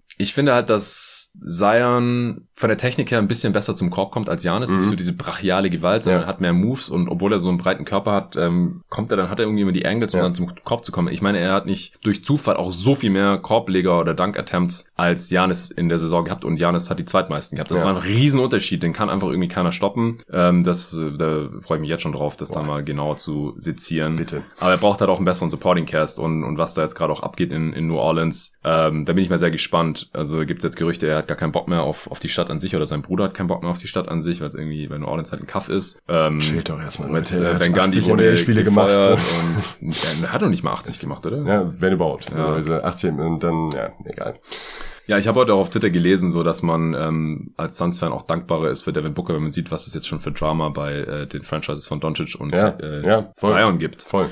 Also Carlisle ist auch äh, jetzt zurückgetreten übrigens, noch Big News, aber wie gesagt mit der Coaching-Geschichte, Coaching-Karussell, da halte ich mich jetzt mal noch zurück, weil da gibt's jetzt so viele Openings und wird es vielleicht auch noch das eine oder andere geben, jetzt je nachdem, wie die Franchises hier noch abschneiden. Und äh, wir werden Rick Carlisle, wenn er das möchte, garantiert wieder als Head Coach sehen. Und ich bin sehr gespannt, was da bei den Mavs jetzt passiert. Aber ja, zurück zum Thema. Und auf der anderen Seite gibt's halt die ganzen Ü30-Stars, ja, Durant, äh, Dame Lillard ist auch schon 30, vergisst man schnell, weil er als alter Rookie in die Liga kam. Curry. Ähm, ja, genau, Curry war jetzt nicht in den Playoffs. So, Paul George ist auch schon wir, ja. 30. Ähm, LeBron. LeBron natürlich, Kawhi ist 29, aber gefühlt auch eher Ü30 vom Ja, Körper her. voll. So. Voll. Ja, genau. Also ich, ich muss davon ausgehen, dass es einfach Doncic wird. Mhm. Also würde mich schon sehr, sehr wundern, wenn er, wenn er es nicht ist. Ja. Also auch positionell bedingt einfach mehr Impact als dann doch noch mehr Impact als ein Embiid und ein Mhm. Jokic höchstwahrscheinlich auf ein Basketballspiel. Ja. Okay, Mann. Ähm, ich glaube, ich habe meine fünf Fragen. Ah nee, die wichtigste noch natürlich. Wer wird der Champ? Mm. Stand heute. Phoenix Suns. Let's go, fellas. Woo! ja, ich, ich, ich fühle mich immer ein bisschen komisch, weil ich immer das Gefühl habe, es sind irgendwie so Fanboy-Tags. Ähm, Was? Nein, aber die, die, die- die, guck, wie, also dir musst du ja nicht erzählen. Du weißt, wie die gespielt haben. Du weißt, wie die in der Regular Season gespielt haben. Ja, du weißt, ich, wie die ich bisher weiß halt auch, gespielt dass ich es haben. nicht äh, 100% äh, objektiv und, und rational bewerten kann. Nee, aber ich sehe halt, also auch aufgrund der Umstände, ne, ich sage nicht, dass sie jetzt der Top-Favorit wären, wenn alle Teams hundertprozentig fit wären und äh, das glaube ich nicht zwingt, aber jetzt bei den Umständen gerade sehe ich wirklich wenig, was gegen die Suns sprechen sollte. Ja, Egal, wer jetzt im Osten Chris Paul. Covid-Situation Ja, halt. ja, gut, klar, klar. Da müssen wir noch abwarten, was ähm, Aber ich würde jetzt mit den Phoenix Suns Haben wir ja gestern auch ausführlich besprochen. Ja. Ja, äh, ich tatsächlich auch. Also Hup. Im Osten halte ich aktuell tatsächlich die Sixers fürs beste Team. Ja. Aber die müssen es halt irgendwie auf die Straße bringen und vor allem heute Nacht mal gewinnen und dann noch Game 7 gewinnen. Also echt nicht einfach gerade. Und dann äh, Nets mit einem fitteren Harden hinterher. Aber ich, ich, die haben, die, die Defense wurde noch nicht richtig getestet. Die Nee. Bucks machen das einfach nicht so wirklich und die Celtics auch nicht bisher. Und dann bin ich mal gespannt. Die Suns sezieren halt ohne Ende. Ne? Also das ist halt, also Ja. wenn es da Mismatches gibt, dann werden die ausgespielt ohne Ende. Aber wir werden sehen, äh, weil in den Conference Finals sowohl die Hawks, aber vor allem auch die Sixers, die werden eher noch ein richtiger Test für diese Ja. Nets Defense. Das stimmt. Werden wir noch sehen, auf jeden Fall vor den äh, Finals. Oder die Bucks gewinnen jetzt halt irgendwie Game 7, weil die Dreier mal fallen oder so. Ähm, aber vor den Bucks habe ich nicht so super viel Angst als Suns-Fan. In äh, der Regular Season waren das immer ziemlich geile Spiele, aber Aiden passt super gegen Janis eigentlich, finde ich, als, äh, als, als Defender kann ich mir super ja, vorstellen. genau, So ein auf jeden Fall. Also die Matchups. Matchups passen da sehr gut Ja. und, und Booker hatte da auch immer sehr gute Spiele. Ja. Da, da muss dann einfach ähm, Wenn Paul fit ist natürlich. Paul halt genau ja komplett fit sein, aber das wird jetzt erstmal in den Conference Finals eine Rolle spielen. Ähm, und dadurch, dass er geimpft wurde, glaub, hoffe ich jetzt auch einfach, dass er keine schwerwiegenden oder längerfristigen Folgen hat, Mhm. äh, dadurch, dass er sich jetzt mit Covid infiziert hat und auch maximal ein, zwei Spiele ausfallen wird. Muss ich jetzt natürlich heute Nacht eigentlich für die Jazz routen, damit es ein Game 7 gibt. Ja. Ja, äh, Mitchell übrigens questionable für Mhm, Game hab ich auch 6, schon Conley auch. Ähm, boah, wenn die beide nicht spielen, dann ist das Ding halt einfach nur durch. Ja. Ich gehe davon aus, dass Mitchell spielen wird, würde mich sehr wundern, wenn nicht. Äh, könnte mir auch vorstellen, dass Conley jetzt so ein Surprise-Comeback macht und so ein bisschen wie Harden äh, Mhm. zockt, einfach so ein bisschen einbeinig, aber besser als gar nicht, bevor die da wieder äh, Mie Oni spielen lassen müssen oder so. Okay, man, wir haben eine Live-Reaction. Kemba Walker wurde für Al Horford getradet. What the fuck? Kemba Walker, der 16. Pick dieser Draft und ein 2025er Second Rounder zu OKC gegen Al Horford, Moses Brown und ein 2023er Second Round Pick. Brad Stevens ist on fire, Mann. da geht's aber direkt los, ey. Alter, was geht ab? Finde ich cool, um ehrlich zu sein. Ja, ja, also cool. dass die Celtics Also, überhaupt Walker ja, traden können. ja. Horford äh, kennen sie schon. Brad Stevens hat ihn offensichtlich vermisst. Äh, David kommt gleich. Ich würde sagen, wir machen hier gleich eine Ja. Live-Reaction mit äh, Ja, David als. Celtics-Experten. Auf jeden Fall. Krass, Mann. Okay, äh, ja, nochmal ganz kurz zu den, zu den Matchups, ähm, die heute Nacht anstehen. Also wir hoffen natürlich, dass die Jazz so fit wie möglich antreten können. Aber ganz ehrlich, ich, ich finde, die Clippers haben das Momentum in dieser Serie gerade und die spielen zu Hause und es würde mich fast schon wundern, wenn die heute Nacht nicht gewinnen. Nee, glaube ich auch. Also ich, ich, ich glaube es zu sein auch. Ja, ich hoffe eigentlich, dass es Game 7 geben wird. Als Suns-Fan, auch als neutrale Beobachter, weil Game 7 einfach geil sind. Und äh, weil dann die Chance natürlich auch höher ist, dass Conley fit ist, wenn es nochmal ein Spiel gibt und solche Sachen. Aber ich fand die Clippers schon sehr, sehr überzeugend. Im letzten Spiel haben wir ja gestern alles besprochen. Und Hawks, Sixers, was ist da dein Tipp? Ja, die Sixers sollten das gewinnen. Also ich Ja. glaube, die Sixers holen das. Ähnlich jetzt wie dieselbe aus, ähnliche Ausgangslage wie bei Bucks Nets vom, von letzter Nacht, fand ich. Also ich glaube auch, dass die Sixers das jetzt gewinnen und es halt ein Game 7 gibt. Äh, das halte ich für die wahrscheinlichste. Was dann passiert, will ich jetzt noch nicht so sagen, wenn es passieren sollte. Aber ähm, ich glaube, die Sixers holen das. Ja, es ist halt auswärts schon ein Unterschied. Die Hawks ja, könnten stimmt, da jetzt ja. schon irgendwie mal Feuer fangen und ja, ein paar Dreier reinknallen. aber ich glaube trotzdem. Ja, also ich glaube, das wird jetzt auch keinen unerheblichen Einfluss darauf haben, wie wir Doc Rivers als Coach dann äh, sehen, weil wenn die zur Nacht ausscheiden, dann ist es halt mal wieder ein massiver Fail. Ähm, also da, da müssen wir auch nochmal ein, zwei Adjustments sehen heute. Ja, ja. Ähm, Young und Lou Williams, die sollten einfach zusammen nicht spielbar sein. Es ne? muss defensiv viel mehr attackiert werden. Das ist klar. Und ja, wir brauchen 48 Minuten im Beat und nicht nur 24. Ähm, Simmons muss aggressiv sein, wie wir es in Spiel 3, glaube ich, schon gesehen haben, aber darauf kann man sich einfach nicht verlassen und wir brauchen mehr als vier Punkte von Tobias Harris für die Sixers. Wird, äh, wird ein geiles Spiel, ich freue mich sehr, sehr drauf. Um halb zwei geht's äh, los. Ähm, David muss jetzt jeden Moment eintreffen und wir zwingen den dann hier direkt gleich vors Mike. So, David ist am Start und ich habe ihn tatsächlich direkt hier vors Mike gezerrt. Äh, Bier ist offen, kühles Bier, denn er kam direkt hier aus der 35 Grad Hitze Berlins in meine, weiß nicht, 27 Grad heiße Wohnung oder so. Und ähm, Kemba Walker ist jetzt bei den Oklahoma City Thunder, kam für Al Horford, der zurück ist in Boston damit. Außerdem ist der 16. Pick 2021 zu den äh, Thunder gegangen, die jetzt noch einen Pick mehr haben. Was haben die jetzt? 35 Picks oder sowas? ähm, und dann sind noch Second Round Picks ausgetauscht worden. Äh, die Celtics haben 25er mitgeschickt gegen einen 23 Second Rounder. Und die Celtics bekommen auch noch Moses Brown dazu. Ja, äh, du hast mich gerade freundlicherweise per WhatsApp auf den Trade noch hingewiesen, als ich dir gesagt habe, wir sind jetzt eigentlich schon durch mit der Aufnahme hier. Aber äh, das müssen wir jetzt natürlich noch mit hier reinnehmen. Du als äh, Celtics-Fan, wie geht's jetzt mit dem Trade? Ja, erstmal hallo. Ähm, an sich bin ich ziemlich erleichtert, denn die letzte Saison mit Kemba hat halt einfach überhaupt keinen Spaß gemacht und er hat halt nicht oft gespielt. Sie haben ihn geschont und dann konnte er halt trotzdem nicht fit bleiben und er ist halt auch ein Spieler, der wenn er nicht scoren und Würfe auflegen kann für seine Mitspieler, dann hat er halt einfach sehr wenig Wert, denn defensiv ist er angreifbar. Jetzt in diesem verletzten Zustand natürlich auch noch mehr als vorher. Deshalb bin ich in der Hinsicht ziemlich glücklich. Den Pick zu verlieren tut natürlich schon weh, auch weil ich mir recht sicher bin, dass es jetzt einige Spieler in dieser Draft noch da geben wird, die ich selber wahrscheinlich in meiner Top 10 haben werde. Also ja, stimmt, du hast ja auch schon äh, fleißig geschaut, welche, ja. welche Spieler die Celtics picken sollten. Genau, also das tut echt ein bisschen weh, aber ansonsten ähm, bin ich wie gesagt erleichtert und ich denke auch, dass Al Horford wieder gut passen wird in Boston. Letztes Jahr hatten sie auch keinen Stretch Big, mit dem sie eigentlich immer ganz gut sind, obwohl sie natürlich jetzt auch einen neuen Coach kriegen, also wer weiß.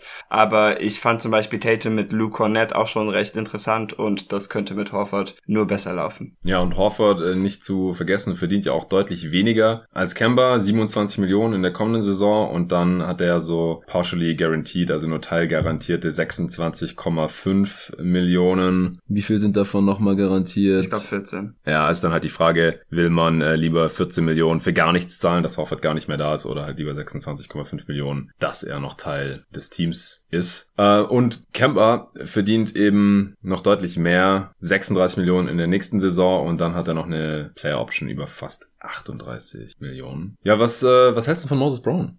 Den mag ich auch ganz gerne, aber das ist mehr potenzialbasiert, denn der scheint oft nicht wirklich zu wissen, was er tut. Er ist auch ein reiner Center, das heißt, ich kann mir jetzt nicht vorstellen, dass er da jetzt sehr viel Flexibilität für die Lineups mit sich bringt, aber er ist halt schon ganz günstig. Er hatte ja auch so einen vierjahres Minimumvertrag gekriegt, wenn ich mich nicht täusche. Ich guck gerade mal, ja. Ja, oder etwas, ja, sehr wertvolles halt auf jeden Fall. Ja, ja, auf jeden Und, Fall, genau. Ähm, Unter zwei Millionen über genau. die nächsten drei Jahre. Also das kann man auf jeden Fall dann auch noch irgendwie so wie eine Art First Round Flyer quasi sehen, denke ich, wenn man den mhm. Pick damit ein bisschen ausgleichen will. Ich hätte lieber den Pick, ganz klar, aber das ist immerhin so ein kleiner Trostpreis. Ja, also schon krass, dass die Celtics hier jetzt noch einen First Rounder drauflegen mussten, um Kemba Walker zu dumpen, obwohl sie dafür Al Horford aufnehmen. Mhm. Wie gesagt, es gibt ja diese Diskrepanz von äh, 9 Millionen ungefähr im, im Jahresgehalt. Aber das sagt natürlich leider auch schon sehr viel aus über Kembas Krankenakte höchstwahrscheinlich. Also ich fürchte auch, ja. der scheint wahrscheinlich leider irgendwie durch zu sein. Ich habe vorhin zu Nico auch gesagt, kurz bevor du kamst, ist halt auch bitter für, für Kemba jetzt so lange in Charlotte gezockt. Dann endlich mal in Boston, ähm, Winning Team, Winning Franchise und so. Äh, nichts draus geworden, so wirklich. Äh, einmal zweite Runde, einmal erste Runde und jetzt. Conference Finals. Sogar. Ah, im ersten Jahr war noch Conference Finals, sorry, stimmt. Also ein bisschen was geworden. Ja, habe ich, hab ich jetzt. Ja, auf jeden Fall ist er weitergekommen als mit Charlotte. Das ja. muss man ihm lassen. Aber jetzt ist er halt irgendwie ein OKC und ich bezweifle halt, dass er da irgendwie den Chris Paul machen kann von vorletzter Saison. Würde mich natürlich sehr, sehr freuen für ihn. Aber ich glaube, spielerisch, also das ist natürlich überhaupt nicht der Grund, wieso Sam Presti hier für ihn getradet hat. Ähm, aber ansonsten natürlich guter Deal für OKC. Sie haben hier weiter gutes Asset Management bewiesen und vielleicht können sie ja Kemba Walker irgendwie rehabilitieren und dann in einem ähnlichen Trade nochmal irgendwie einen Pick abstauben. Ist schon krass. Ja. Äh, Nico, du hast doch vorhin auf Twitter hast du mir auch so eine Abfolge, die Zach Lowe gepostet hat, gezeigt, dass sie im Endeffekt äh, Kanter gegen Mello, gegen Schröder, gegen äh, Danny Green und Pick, gegen äh, Horford und Pick und jetzt gegen Kemba und Pick getradet haben. Das ist schon nicht schlecht. Schon krass, ja. Nicht schlecht, auf jeden Fall. Ja, ähm, die Celtics, denen fehlt jetzt ein äh, Starting Point Guard. Äh, startet jetzt Kevin Pritchard oder Marcus Smart? Äh, ist, ist der primäre Point ähm, oder was siehst du da so? Ja, also das wird dann natürlich spannend, was man mit Evo Fournier macht, ob man ihn halten kann oder will. Ähm, ich denke, wenn man das tut, dann klärt sich direkt einiges, weil Marcus Smart ist eigentlich schon seit mehreren Jahren der beste Pick-and-Roll-Playmaker zumindest. Und ich denke, ähm, dass er da ohne weiteres die Point Guard-Position übernehmen kann. Fournier könnte dann als Shooting Guard auflaufen. Und dann hätte man natürlich die beiden Jays und Robert Williams. Ähm, sollte man Fournier nicht halten können, dann wird es natürlich ein bisschen spannender und dann wird tatsächlich ja einer von Langford, Neesmith oder Pritchard wahrscheinlich eine größere Rolle sehen müssen auf einer der beiden Guard-Positionen. Dass sie das können, haben sie jetzt auch noch nicht wirklich gezeigt. Vielleicht haben die Celtics natürlich auch noch andere Moves vor. Das kann man jetzt auch noch nicht sagen. Ist ja auch eigentlich selten, dass jetzt schon Trades während der Playoffs noch geschehen. Ja, voll krass.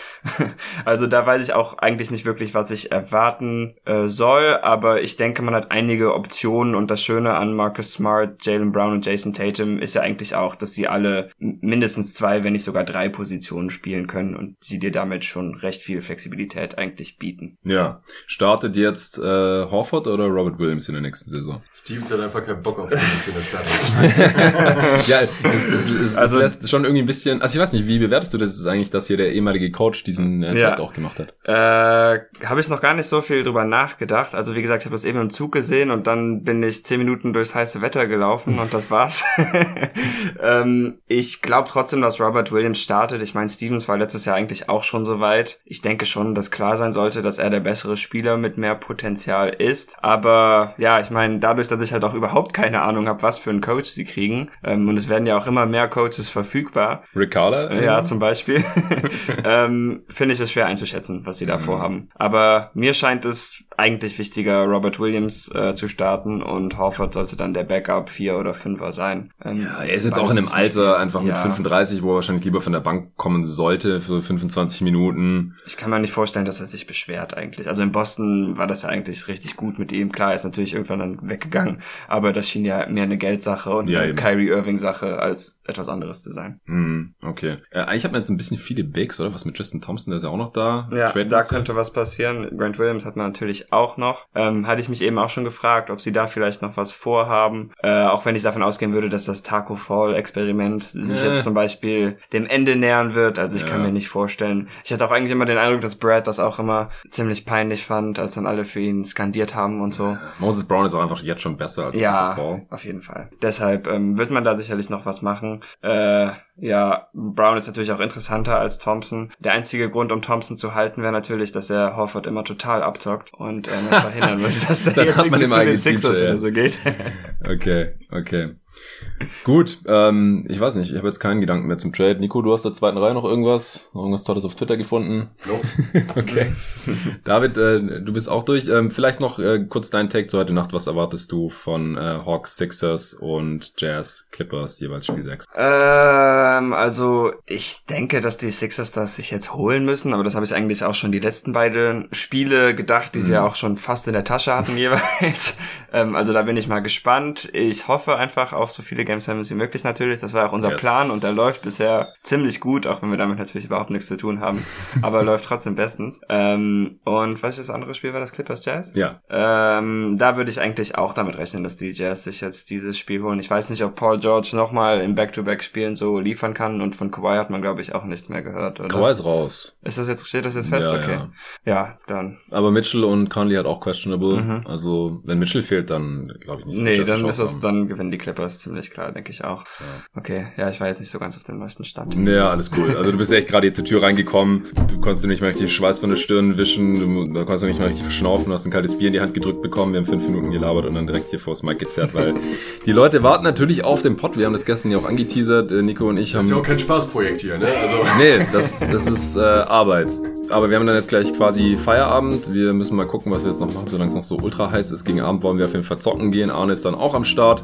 Und äh, dann werden wir später noch einen schönen Abend verbringen. Ich glaube, nochmal eine Aufnahme äh, werden wir uns jetzt heute nicht antun. Aber morgen gibt's auf jeden Fall dann zu den beiden Game Sixes, den beiden Serien hier nochmal einen Pod.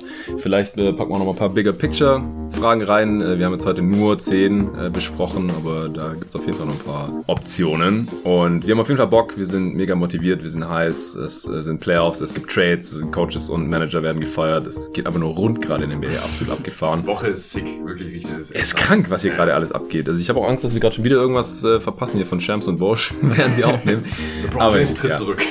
oh ja, morgen geht's hier weiter. Äh, vielen Dank fürs Zuhören. Ähm, wenn ihr dieses Podcast-Projekt auch gerne unterstützen möchtet und absichern möchtet, dass es es auch noch über diese Playoffs und Offseason, werde ich sehr, sehr wahrscheinlich natürlich auch noch machen, dann hinausgeben kann, dann äh, checkt auf jeden Fall steadyhq.com slash NBA aus und guckt, ob ihr vielleicht mit 3, 5 oder 10 Euro im Monat unterstützen könnt. Äh, vielen Dank dafür und bis morgen.